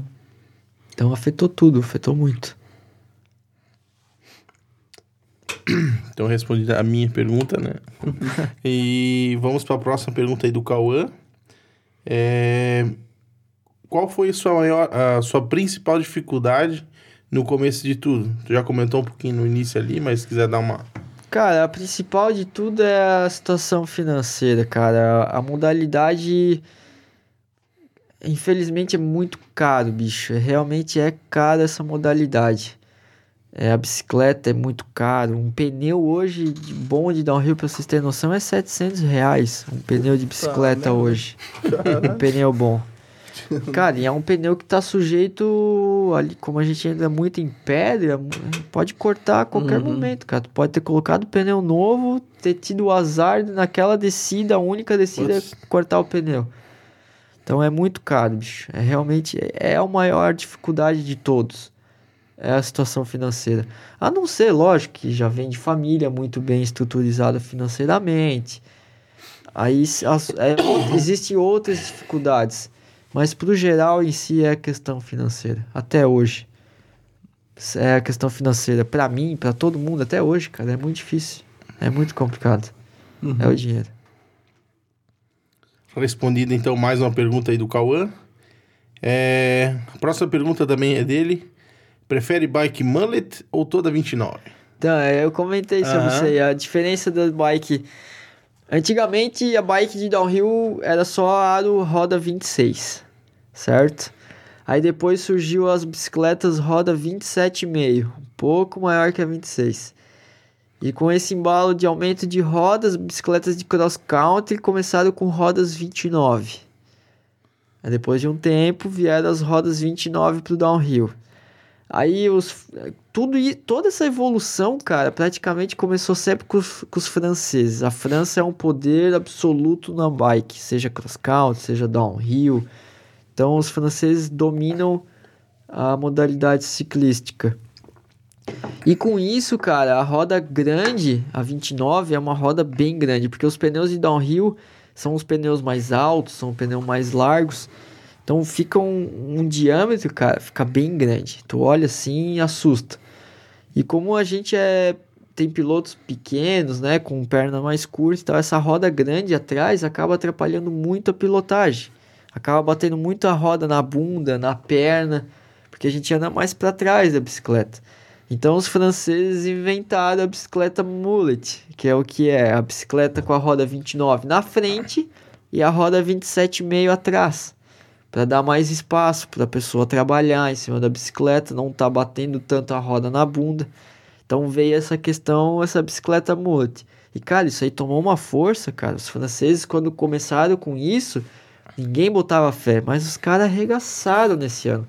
Ganharam tudo, Copa do Mundo, Mundial. E ficou essa questão, não, a bicicleta mullet é melhor. Essa é a bicicleta do momento. Uhum. Mas não, não dá pra dizer qual é a melhor, cara. O Greg Minard é um cara, tem 40 anos, a pessoa mais velha, é atual campeão mundial e anda com bicicleta full 29, na frente e atrás. Então, é muito particular. Vai de cada um, É. né? Vai o Vai que de é, é melhor um. pro atleta, né? Pra minha estatura física, pro meu tamanho, pra minha altura, com certeza é melhor a mullet. Eu já tive essa decisão, já, já fiz testes com mullet, com roda 29 atrás, e pra mim no momento é mullet. Eu acredito que eu não volto com roda 29 na roda traseira. Mas isso é nesse momento. Pode ser que daqui pra, sei lá, um ano, Assim, dois anos. cresça um pouco, né? É, volte de novo pra roda 29. eu já andei sim. com roda 29. No momento, não, roda 29 é melhor. Mas é uma evolução, cara. Evolução de equipamento, evolução de suspensão, evolução de quadro, pista, né? de quadro. É muita coisa, é muita coisa que envolve. O mercado constantemente está mudando. Uhum. As pistas estão mudando, as bicicletas. Então é um negócio, é algo sem fim, cara. O mercado precisa de mudança para quê? Para vender Sim. vender bicicleta, sempre ficar a mesma coisa, todo mundo já vai ter a bicicleta, não precisa comprar outra, porque tá igual. O mercado tem que mudar. É, tem que Pneu, inovar, né? Lógico. Tem que inovar. Inovação. O pneu melhor, a borracha diferente, a suspensão com tecnologia diferente. E assim vai. E o que faz girar mais é quando alguém bota uma peça nova e o bicho é campeão, né? Exatamente. Isso aí vende muito. Cara, o cara ganhou por quê? Não, porque o cara tá com essa peça, ela é diferente da minha. Eu vou comprar ela, porque o cara tá ganhando. Sim. É por causa da peça. Uhum. Muitas vezes não é. É Não questão é, do cara, é mas- dedicação da mas sempre pessoa. quando alguém ganha, o que que, Exato. ele fez de diferente, É. né? Aí O que, vão- que ele tem de diferente que eu não tenho? Primeira coisa que o cara vai olhar é o equipamento que a Sim. pessoa tá usando. Uhum. É o equipamento. Tem equipamento que sim, que dá muita diferença. Qualidade de pneu, borracha, suspensão. Mas tem situações que não é só o equipamento. Que o cara é bom. É o piloto, é igual o piloto de Fórmula 1, qualquer outro. Sim. O carro é bom, mas se não tiver o piloto bom, É. não vai ser um carro bom.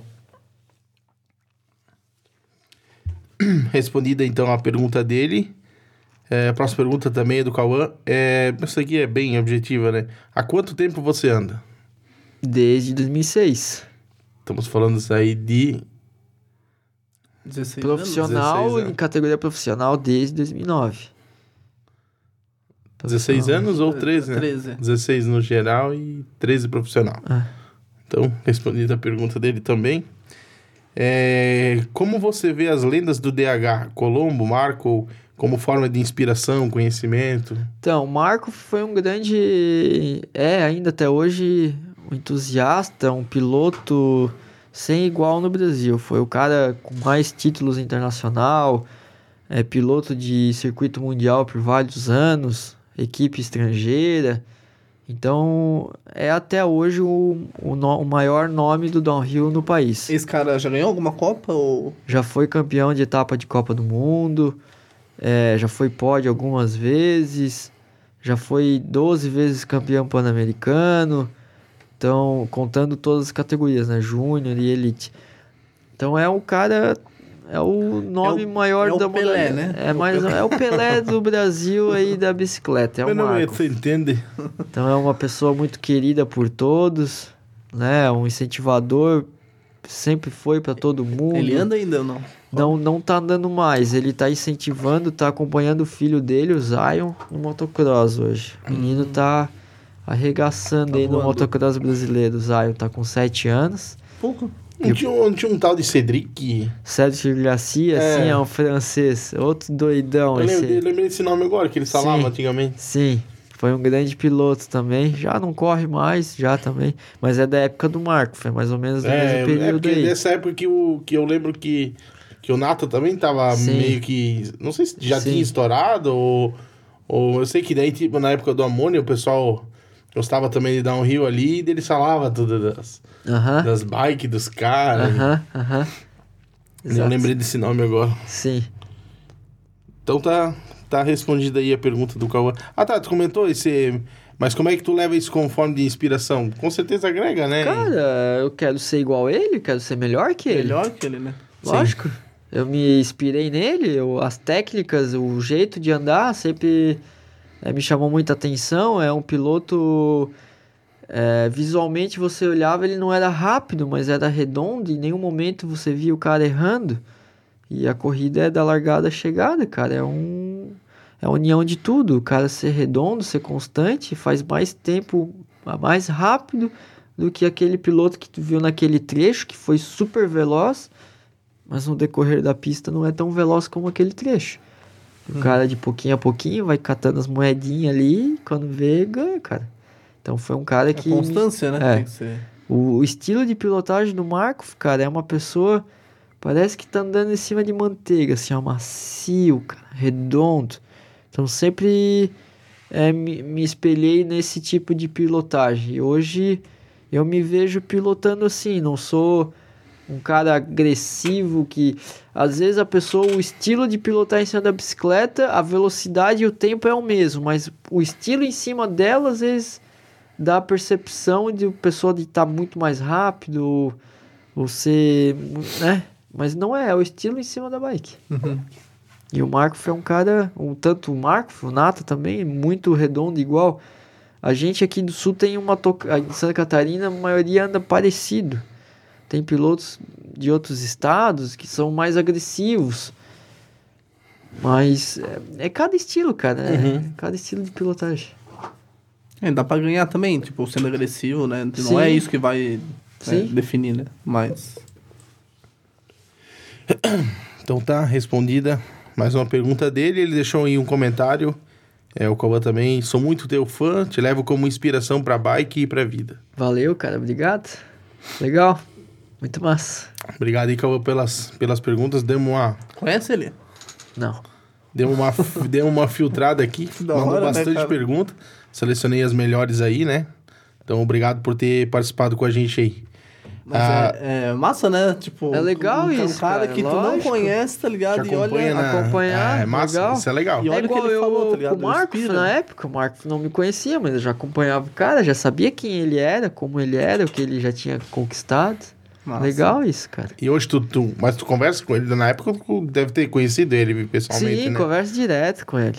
É bem próximo, acessibilidade total, WhatsApp, tudo, besteirada e Mas de sabe boa. futuramente trazer o filho dele Sim. aqui, né? No motocross, ele junto, né? Pra de boa. fazer um... Como é que se diz? Um collab, né? Pai e filho aí, isso é legal também, né? Pô, claro. Legal. É legal porque, tipo assim, nosso, o nosso podcast é sobre empreendedorismo, mas também por pessoas de sucesso. Que, que mostram que, tipo, tu tem que correr atrás pra conquistar as coisas. Sim. Muita gente associa, ah, o Luquinha lá, esse teve sorte na vida. Porra, Não é sorte, cara. Não é sorte. Então, tipo assim, por isso que a gente usou esse domínio de sortuda. Uhum. Essa sorte, cara, é, é muito esforço, cara, é muito trabalho. Sim, É muitas vezes você pegar numa empresa, às vezes o cara tem um investimento, sim. tanto de, de financeiro Sim. quanto, quanto intelectual. O, o empresário investiu na empresa dele, o atleta investe nele, né? Que ele é a própria, vamos dizer, empresa dele, entendeu? Tem que. A gente Mas- escuta mas- bastante é, essa questão, ah, teve sorte. Cara, quantas coisas eu abdiquei da minha vida É pra foda, isso, né? cara? Sim, Não tenho. Nunca tive carro do momento, roupa do momento, tênis. Tênis, cara, demora cinco anos pra me comprar um tênis pra mim, cara. Eu uso até esfarelar o negócio, porque tem minhas prioridades. Eu tenho o meu gasto que eu quero gastar com aquilo porque eu preciso pra minha competição, pro meu, né, pro meu nível, pra minha técnica, pros meus resultados, meus desempenhos. Cara, e quantos. Eu durmo cedo, acordo cedo, eu não vou pra festa, eu não vou pra balada, não bebo, não fumo. Faço nada, Sim, cara, né, cara? faço certo, tem que fazer isso. A sorte é isso, eu tô indo atrás da sorte. Tô treinando, é. tô fazendo as coisas certas, tô gastando dinheiro com o que deve. Uhum. É foco, né, cara? É que nem. Exato. Cara, é que nem gestor de empresa. Ele, ele sabe o. Que. Não pode, tipo, gastar o dinheiro da empresa com coisas né, supérfluas, né? Sim. Tipo, ele sabe que tem que investir na empresa, é a mesma coisa que tu. Tu gasta no que. Tu tem, tu tem que reinvestir, né? Tudo É. que tu ganha, tu vai tirar, tirar pro teu proveito. Sim. Tu tem que reinvestir. Tanto em bike, em componente. Em ti mesmo, que a gente falou, É. não, né? Não fuma, tipo, não fica bebendo. Tem que ser um atleta, entendeu? Tem que viver Sim. como um atleta mesmo. Me alimento bem, não como besteira. Cara, é um fator, é muita, muita coisa que engloba. E às vezes a pessoa escutar um comentário assim, ah, esse aí teve sorte. Dói, cara, é foda. É. É a mesma coisa que tu vê um empresário bem sucedido falar, ah, esse aí já, o pai já foi empresário deu continuidade. Mas, cara, pra dar continuidade não é assim, tem que saber o que tá fazendo, porque é muito mais fácil o cara dar continuidade quebrar a empresa da É. família do que dar mais sucesso. É verdade? Foda. É, normalmente quem faz esse tipo de comentário nunca, tipo, nunca fez nada, entendeu, na vida. Não é Porque alguém. quem, quem já investiu alguma coisa, quem já correu atrás, quem corre atrás... Não fala, não, não fala porque, isso. porque sabe, conhece as dores, Sim, entendeu? sim. Sabe que é foda pra caralho. Sim. Então tá, é isso aí. Respondida. Ali não foi, foi a pergunta do. Foi o comentário do rapaz lá, né? Sobre inspirações e tal. E É, o- aham. Vamos para a próxima pergunta. É do arroba otávio.dh. Qual foi o maior título. Qual foi o maior, ou qual foi o título mais importante e como foi o início no esporte? O início tu falou bastante, mas o título mais, mais importante assim pra ti. Cara, eu não intitulo o mais importante. Pra mim, toda corrida é muito importante, cara. Todo resu- sendo g- ganho aquela prova ou não, pra mim tudo é importante, cara. Não existe ah, o, o campeão daquela corrida, cara. O te- existe o, o vencedor daquela prova. O campeão, todo mundo que tá ali foi campeão, cara. Tu eh, se superou naquela competição, você eh, pulou aquele salto que tinha medo, você pulou, eh, fez a linha que, que, tipo, o trajeto da pista ali que te dava medo, você conseguiu fazer. Uhum. Por mais que você não ganhou aquela prova, mas você foi campeão, cara. Abdicou de se- coisas pra estar ali. Exato, todo mundo é campeão. Sim. Entendeu? O cara pode ter ganho essa corrida. Mas ali todo mundo é campeão, todo mundo teve um medo e teve que superar esse medo. Isso aí já é dado campeão. Para mim é isso. Essa é a Uhum. diferença de vencer e ser campeão.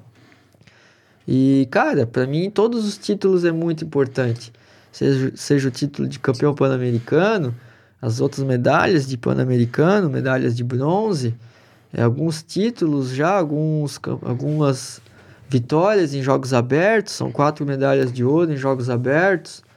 Tem medalha de prata também, campeão brasileiro, campeão catarinense, provas da Red Bull, que são provas. é, as provas diamante, que a gente diz, que são provas fora de campeonato estadual, nacional, internacional, que são provas. é, provas diferenciadas. Tem provas de, da televisão, as provas da Globo, que também já ganhei algumas. Uhum. Então, cara, pra mim todos são importantes. Seja mais simples desde o início até hoje. Eu dou muito valor a tudo, cara. A tudo que eu ganhei, a tudo que eu não ganhei, mas quis ganhar e com isso eu aprendi e consegui ganhar as próximas. Uhum. Tem que, Que é que às valorizar vezes tudo, o, cara. o cara perde, mas aprende muito mais, Sim, né? com Que- certeza. E eu sempre dei valor às minhas coisas, cara. Eu digo que é, o, a pessoa que se dedica se dá muito mais à pessoa que tem o dom ou que, que, que, que nasceu para aquilo, cara. Porque a pessoa que anda bem de bicicleta por natureza não vai andar bem, cara. Porque ele sabe que anda bem, ele não vai se dedicar, ele não vai, se trein ele não vai Sim. treinar, ele não vai buscar A disciplina o que tem que supera o melhorar, talento, né? É, lá, é lógico, cara. Eu me vejo nisso aí. Cara, sempre treinei muito, sempre batalhei muito. Sempre ia pedalar com o pessoal, sempre dava uma volta mais na cidade. Ou era o primeiro, eu sempre gosto, cara, até hoje, ser o primeiro a chegar na pista. Sou organizado com as minhas coisas, minha bicicleta tá sempre impecável. Meus equipamentos sempre limpo, sempre cuidado, tudo lubrificado. Porque eu dou valor às coisas, cara. Eu sei o que é difícil, eu sei quanto meu pai e minha mãe lutaram no início. Entendeu? E às vezes eh, esse, essa questão de valor aí, de ética, a gente vê menos, cara. A piazada vem do treino, joga bicicleta, xinga, chuta bike em competição. A bicicleta não tem culpa de nada, cara. O, único culpado é, é você. Uhum, É você que tá pilotando a bike. Se Sim. você caiu, não é por causa da bicicleta. Por causa de você. Foi algum furou, é, erro. que foi- furou o pneu. né? Mas às vezes furou o pneu pelo erro seu, É. você bateu em cima da pedra que não deveria. Sim, acontece, é inevitável, mas às vezes é o foco, a pessoa não estava focada, não estava concentrada. Então o único culpado é nós, cara. A gente é o culpado Sim. de tudo.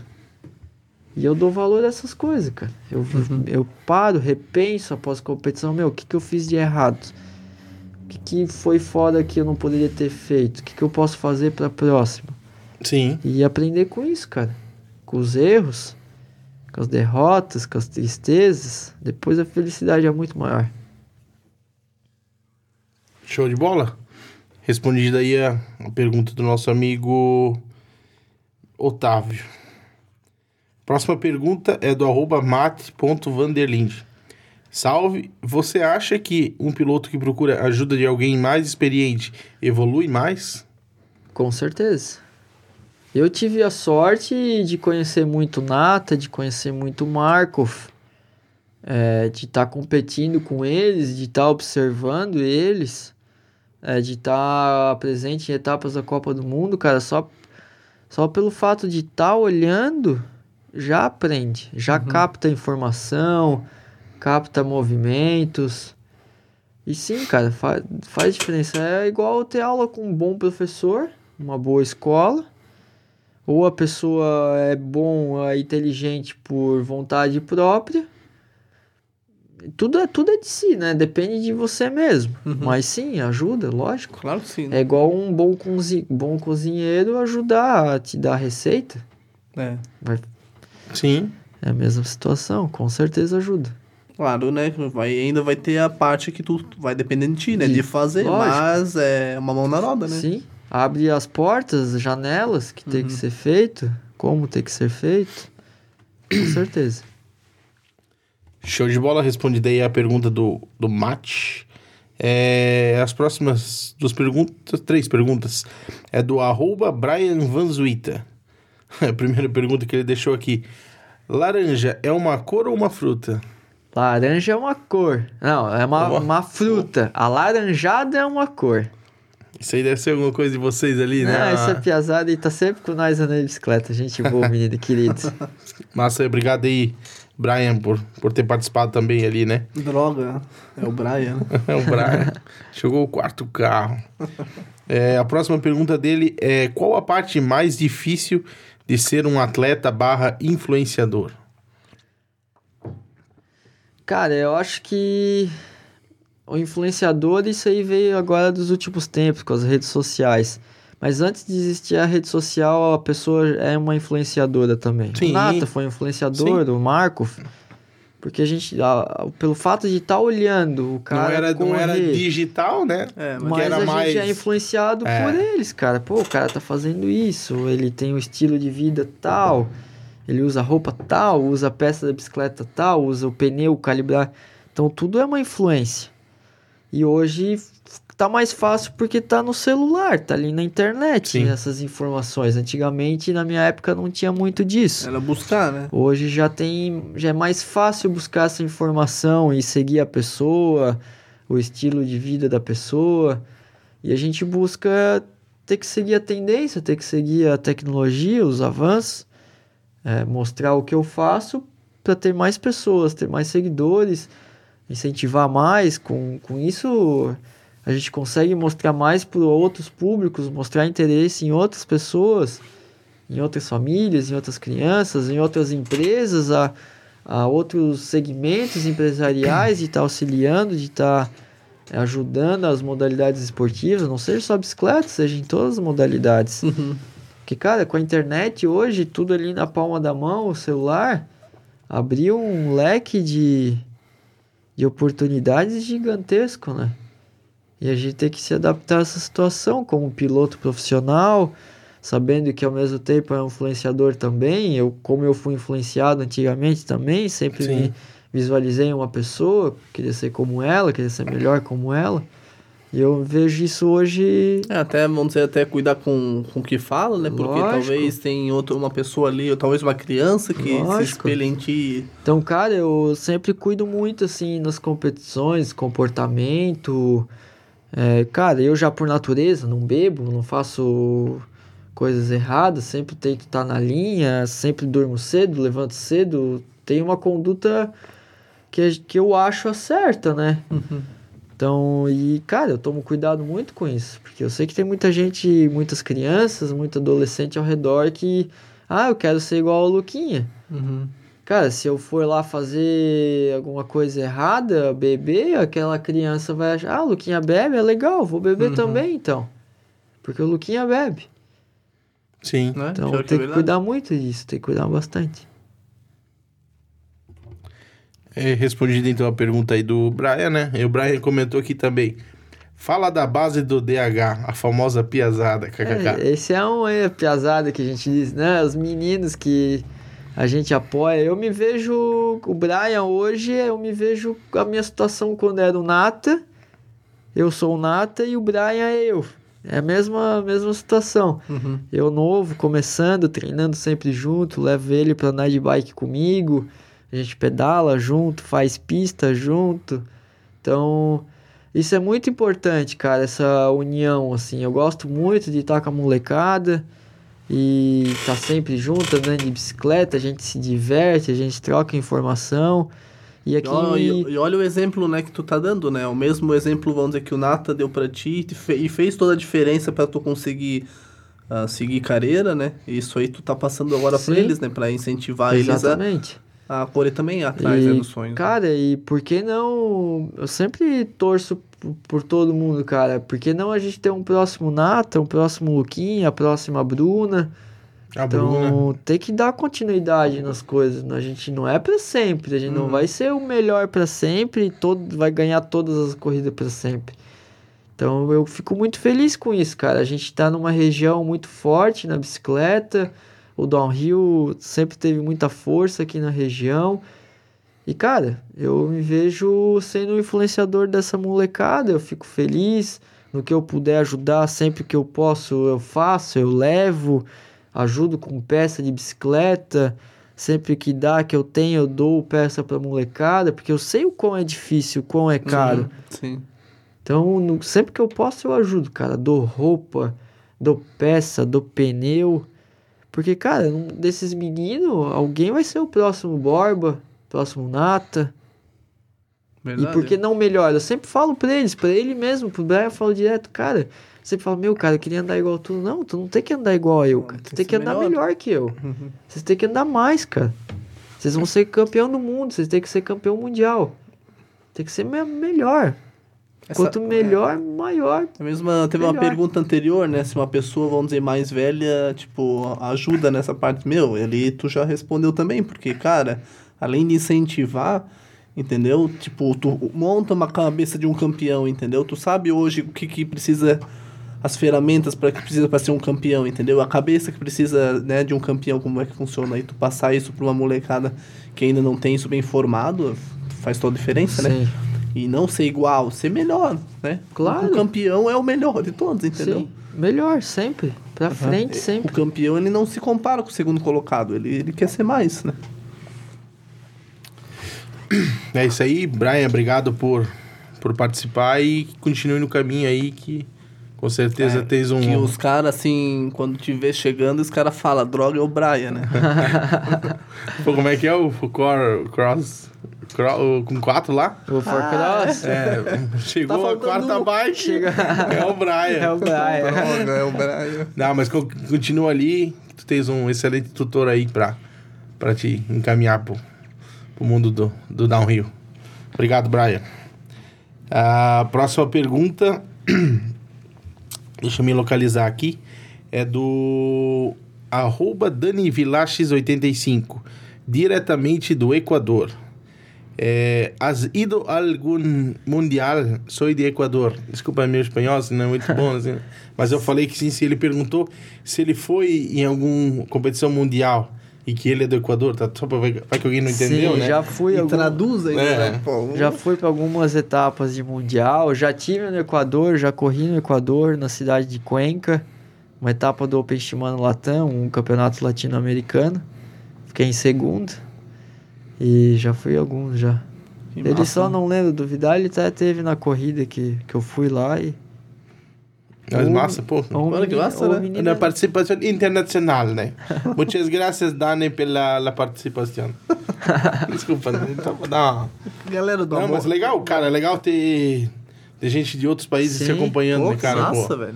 Bacana Obrigado por mesmo. ter participado mesmo aí da, da, da nossa interação aqui, internautas, telespectadores. Internacionais, né? E deixa eu só ver se eu não escapei, algo, deixei algum escapar aqui. A última pergunta aqui, então, é do arroba Danilo underline Augusto 22. Vai no brasileiro, mano, e no mineiro? Próximos campeonatos ali. No Campeonato Brasileiro eu vou aqui em Simão Pereira, em Minas Gerais, final de julho. Mas no Campeonato Mineiro, não. Não? Não. Então tá. Tinha mais uma aí. pergunta que um menino hoje mandou no privado no Opa! Instagram, porque não Certeza. cabia na caixinha. Era uma pergunta bacana que eu vou pegar. Queres ler ela ali ou queres tu Sim. que... Só Isso é deixa eu um achar aqui. texto, na verdade, né? Tem qual, qual é o limite da caixinha? Cara, não sei. Pô, se não cabia ali, isso... Cadê agora?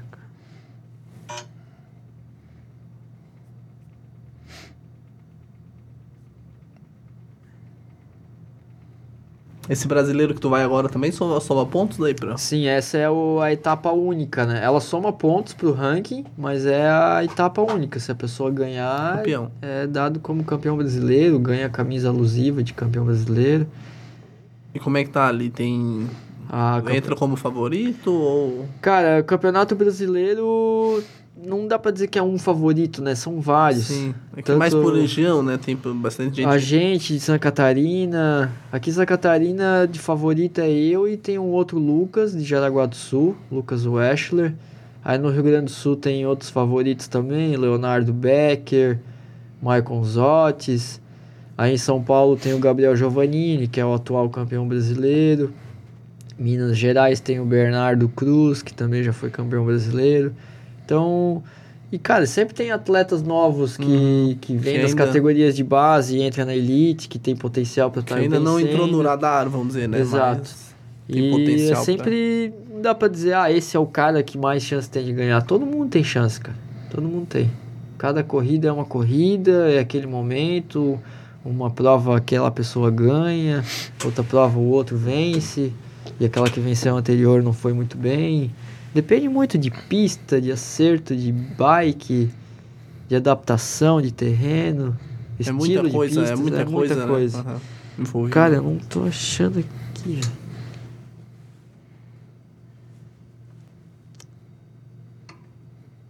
Tanta coisa no Instagram, o cara sempre Uhum. perde, né? Ele me fez hoje a pergunta? Ah, aqui, achei. Leonardo. Quer falar o arroba dele primeiro aí? Só pra... Pode ser. É arroba Léo C. Finger. É um rapaz do Paraná. É, viver de bike. Como foi a jornada e o que é necessário para um relacionamento, um bom relacionamento com as marcas. Sempre tive a dúvida e essa vontade de viver e transmitir o verdadeiro mountain bike. Valeu, campeão. Essa questão de, de viver da bicicleta, da modalidade, de apoios e, e as marcas que estão com a gente, cara, assim, é bem. É bem, é bem complicado no início, né? Até a pessoa é, mostrar para as grandes marcas, as grandes empresas que é um, né, um bom, é um forte candidato na modalidade, com, com índice de vencer corridas, de, de, de, de ganhar grandes campeonatos. Até chegar a esse ponto é difícil, assim, a gente tem que ganhar bastante corrida, cara. Tem que Ah. Ter bastante resultados expressivos, ter Uhum. bastante é, vitórias para a gente estar podendo montar um projeto, mostrar para essas empresas, daí para elas conhecer a gente naquele momento, a partir desse momento que elas vão seguir você, ter, buscar mais conhecimento sobre você. E cara, o atleta não é só ganhar a corrida, cara. A, a competição em si é o, é o lado mais fácil do atleta. O comportamento é muito difícil, é, a pessoa ser acessível, ser humilde. E correr Então- atrás, né? Que a gente falou, tu tem que entrar no radar dessas empresas, né? Lógico. Tu, às vezes tu é o melhor de todos, mas se tu não vai lá e, e pergunta, fala de ti, talvez as- né, a empresa não... Cara, ser acessível. Tem um- uma pessoa, eu lembro muito bem, não vou falar nome, não vou falar nada. Mas, cara, a gente desceu de um pódio no Campeonato Brasileiro, nunca vou esquecer. Eu fiquei em terceiro, é, fui medalha de bronze, o Marco foi medalha de prata e esse rapaz medalha de ouro. E a gente desceu do pódio, cara, e tava cheio de criança, molecada, ah, bate foto, bate foto. E o cara falou, não, eu não vou bater foto com ninguém, não sei o quê. O cara foi embora, assim, cara, e tava as crianças com os pais, ficaram tudo meio sem reação. Cara, não se nega foto com ninguém, cara. Eles estão, naquele Sim, momento, estão ali... estragou a... Estão vendo que a pessoa foi a vitoriosa daquela corrida, o cara tá passando exemplo para as próximas crianças, para a próxima geração. Cara, tem que ser, tem que ser a mesma pessoa com todo mundo, cara. Tem que ser alegre, tem que ser humilde, dar carinho, dar atenção, Claro, cara. cara. Isso tudo volta, Tá cara. louco. Tudo que a pessoa retribui, ela vai voltar também depois para ela mesma. Então, essas coisas assim, eu se fosse uma empresa, eu iria Cortar, né, com um cara desse. não porque- digo cortar, mas, eu tem, iria... mas tem que ter, né? Porque, cara, ele leva a empresa, entendeu? Tipo, e aí se a pessoa não, não é se é amigável, não, não, não, não fala em entrevista, não, não tira foto. Tipo, Exato.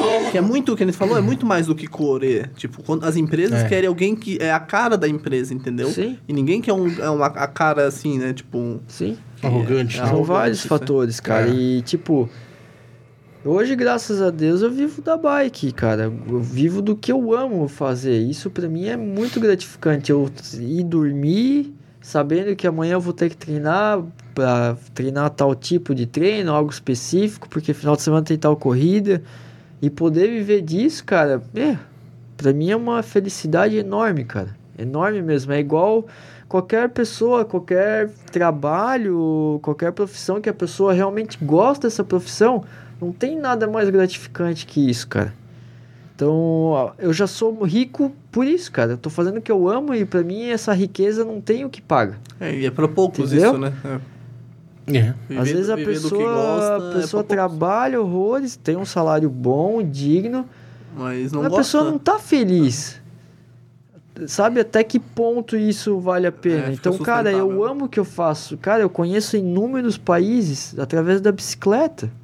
Não sou rico, não sou milionário, não tenho carro do ano, não tenho mansão, não tenho. Mas, cara, a minha felicidade, a minha riqueza maior tá dentro de mim, é fazer o que eu amo, que é andar de bike, cara. É isso que eu gosto de fazer, faço com muito amor, viajo, conheço inúmeras pessoas, inúmeras amizades, lugares incríveis, países, cultura, através de tudo que eu faço, que eu amo, que é andar de bicicleta. Uhum. E até a questão ali, tu falou das empresas, né? Tu vê que esse cenário tá crescendo ou, ou tá cada vez mais difícil para as empresas? Cara, depende muito da modalidade, eu acho, assim. É, depende muito da região também. Depende do segmento das empresas. E tu vê assim que o esporte ele tá assim crescendo, tipo, porque é isso que as empresas querem, né? O esporte crescendo para ter mais público e daí mais consumidores, né? Mais clientes, né? Sim, eu vejo que é difícil, sempre foi, sempre vai ser.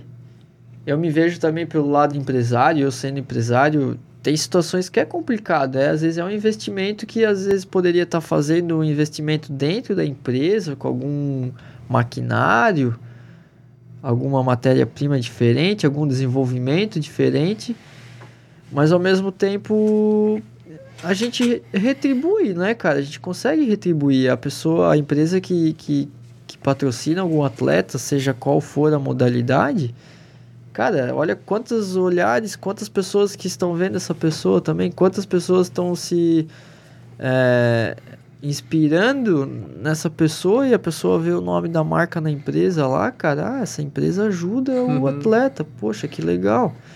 Então a empresa gosta disso, gosta daquilo. Vou comprar dessa empresa, porque ela ajuda o atleta. Uhum. Tem. Mas tem É. isso também, né? Eu, sei, eu, eu sempre penso, até bom, sei como é que vendendo o nosso. Enfim, né? Aquela moda, moda de dizer, né? O pessoal, tipo assim, ah, pô, vou apoiar o podcast deles, entende? Tipo, cara, vai, vai além. Tu acha que o Gui Dog acha que ele vai vender muito mais por causa que. Não, mas é o fato do, do cara tá ah, investindo num programa, algo, né? Algo que, que, que para nossa re- região, quando a gente começou, era novo. A gente foi pioneiro aqui na nossa região Aham. né? Então a gente tá levando informação, entendeu? Tipo, ah, não é só o fato, ah, eu vou vender mais, eu vou vender, eu vou, vou Mas ele quanto de lucro é, vai? Ele apoia uma coisa que ele sabe que agrega a sociedade, né? É, Agrega entende? Tanto pela questão do empreendedorismo, pela questão assim de, de, de- informação mesmo, Uhum. questão de, de atletas, que nem eu te falei, que a gente fiz essa comparação do empreendedor do atleta, cara, tu tá empreendendo, como a gente falou, tu tá empreendendo em ti mesmo. Uhum. Entende? Ah, a tua empresa é o, é o teu. O teu, o teu É o teu corpo. O teu corpo, Sim. vamos dizer, né? E a gente falou, tu se priva de muita coisa, cara, tu imagina. Ah, não só digo, ah, beber, fumar, enfim, que nem tu falou. Mas, cara, o relacionamento do cara, o dia a dia do cara, tudo vai. O cara vai viver em Tudo prol disso em aí. torno disso, né? Né? Entende? Então, tipo assim, cara, é um negócio assim de. E que nem assim, tu, não, tu tá onde tu tá, mérito do teu trabalho, né, cara? Então, com certeza, quem, quem mandou pergunta aqui hoje, quem tá acompanhando, o pessoal que quando viu ali, curtiu e tal, pensou, pô, né, eu acho isso. Ele falou, é o reconhecimento à marca, pô, o cara apoiou um atleta, tipo assim, ah, beleza, já tava, às vezes não tava bem no início, mas já tava, como é que a gente falou, tem que ter um. Mas ele já, deixa, já tu já tava no radar deles, como a gente até comentou, a questão do- porque chegou o momento certo, eles apostaram em ti, comentando aí sobre a Shimano, né? Então isso, como os outros todos que foram surgindo com, com o tempo, né? Então, Aham. com certeza, Thais, de, o teu trabalho está sendo muito bem feito e reconhecido tanto por eles quanto por quem está te acompanhando, né? Sim, com certeza. E queria assim, fazer mais, não sei se tem duas perguntinhas ainda, assim, para não me não estender Claro. muito também. É, como que tu vê o futuro do downhill? Pros, pro, pra, pra agora, para os próximos anos, assim, tu acha que Como é que tá o cenário? Como é que era o cenário? Como tá hoje? Como tu acha que vai ser futuramente? Eu acho que melhora cada vez mais. O downhill tá ganhando bastante força, tá ganhando bastante mercado. É, é caro no Brasil, muito. É muito. Mas os investimentos estão cada vez mais. É, mais atletas buscando equipamentos melhores, mais famílias apoiando seus filhos e, e comprando equipamento. Uh, mais inclusão, não só o filho, mas o pai também comprando equipamento porque gosta, a, a necessidade de andar de bicicleta, a criação de bike parks, de locais para andar de bicicleta está muito maior, está ganhando força bastante. Sim. Mais público, mais gente querendo ver Exato. também. Né? O acesso à informação muito maior, as competições é, televisionadas cada vez tem mais. Uhum. A, a modalidade está cada vez mais perto do público com essas provas nossas de downhill urbano que é no meio da cidade, nas escadarias. Então, a, a modalidade estando na cidade, ela tá mais perto do público. Sim, é mais verdade. fácil para ver, né? Isso, do que a pessoa ir até Uhum. determinado local, determinada pista para assistir a corrida. E essas provas televisionadas, cara, a pessoa tá no celular vendo a prova inteira. 90% da pista a pessoa tá vendo pela, pela transmissão. Isso, isso busca muito mais interesse pelas pessoas, busca muito mais interesse as empresas a apoiar, porque elas, pô, que legal, ó, vi lá a marca na minha. Uhum. Ah, quero botar a minha Pela- marca na, na- minha na roupa TV. também. Quero botar a Aham. minha marca na roupa também. Porque, cara, por exemplo, essas provas a nível nacional, transmitidas pela Rede Globo, bota uma marca tua lá na Rede Globo, pra ver. O valor que não é 10 Sim, segundos. sim. Agora o atleta tá lá competindo com a marca Aham. grande no peito, às vezes o cara fica tem transmissão que fica 5 minutos passando na TV. Paga 5 minutos uma rede nacional ao vivo num domingo. Sim, é. Tá louco? É caro. É verdade. E o atleta, cara, precisa disso, precisa viver, precisa custear. E graças a Deus tem pessoas, tem empresas que são apoiadoras, que, que têm essa visão. É top, cara. É uma doideira, mas é massa. é um conceito, é uma visão diferente. Ah, claro, pô. E apoiar um atleta, cara, às vezes dá muito mais visibilidade do que botar uma propaganda na TV. Ah, porque na sim, TV a pessoa vê a novela, entrou o intervalo, vai fazer alguma coisa na cozinha e não vê a propaganda. Uhum. Sim. E o atleta que tá na competição na TV, a pessoa tá lá vendo a competição pra ver o atleta. E vai ver a propaganda na roupa do atleta. Ah, isso aí. E quais os teus os teus planos e metas para o para os próximos anos dentro da modalidade ou enfim, Até assim, questão de aposentadoria, assim, quando que é assim a, a média, vamos dizer. De... De idade de um É. atleta, cara, é, é muito relativo, né? Que nem eu comentei antes no início, o atual campeão mundial é o Greg Minar, sul-africano. O cara já tem 40 anos. Caralho. Então é uma idade bem alta, assim, considerável alta. Cada vez a molecada. Tem quantos? Eu tô com 27. Cada, ve cada vez mais novos estão na ponta, né? Como todas as modalidades no mundo inteiro. A gente vê hoje as ginastas mesmo ali, a menina do skate, 12, 13 Uhum. anos, cara, Nossa. É medalhista né? olímpica. Então a tendência é sempre a, a idade ser mais nova, né? Uhum. Mas, cara, tem situação que eu- a idade eu digo que é número, né? Me- Menos o bodybuilder, né? Que é, né, tem que ser mais velho, né? É número, idade é número. Então, às vezes a pessoa tem 40 anos, mas a mente de um jovem e o corpo de um jovem. A experiência, né? Daí. Experiência. Então, assim, não, eu espero andar de bicicleta, correr até os 50 anos, cara. Tem categoria master, tem tudo dali pra frente. nossa. Agora, na categoria profissional, elite, é, é muito cedo pra eu dizer, ah, vou correr com um T35. Eu, com 40 anos, eu quero estar incomodando essa molecada ainda. eu brinco com o Brian, com essa pesada, falei, cara, eu quero estar com 40 anos, eu quero incomodar vocês aí nessas corridas ainda. Vocês vão ganhar de mim? Claro, tem que ganhar. É. Mas eu vou dar, eu quero dar trabalho ainda pra piazada. Mas não vai ser fácil. É o meu objetivo. E, cara, queres deixar uma mensagem tanto pro pessoal que assistiu, tanto que é atleta ou deseja ser, ou enfim, como pessoa, como Lucas, atleta e Lucas Pessoa, tens uma mensagem para deixar pro pessoal? Cara, é algo. Como todo mundo diz em todo segmento, né? Se gosta, cara, quer, vai atrás, velho. Faz bem feito, faz com amor, com dedicação. Não espere algo dos outros. Faça por você mesmo. Corra atrás, se dedique bastante, treine bastante. É, não se ache que você é melhor que o outro. Nunca menospreze ninguém. Faz quietinho ali, humilde. E vai atrás, cara. Vai dar certo, com certeza. Vai dar certo. Você tem vontade, né? Pode ir atrás com fé, humildade, dedicação, treino. Vai dar certo. Alguém sempre olha por nós. Show de bola, então. Eu acredito que seja isso aí, né, Lucas? A gente agradece mais uma vez tu ter vindo aqui bater um papo com a gente, contar um pouco da tua história, falar uh, sobre esse esporte que, que vem crescendo cada vez mais e, e que é, é, é muito forte na nossa região, é berço de, de, de até muitos, muitos atletas. Sim. E querendo ou não, tá, pode a cada dia trazendo mais, mais atletas, né? É isso aí então. Valeu, pessoal. Eu que agradeço aí. Valeu, Fredinho, Fredão, valeu, Xande. Tamo junto. Legal demais. Valeu. Até mais.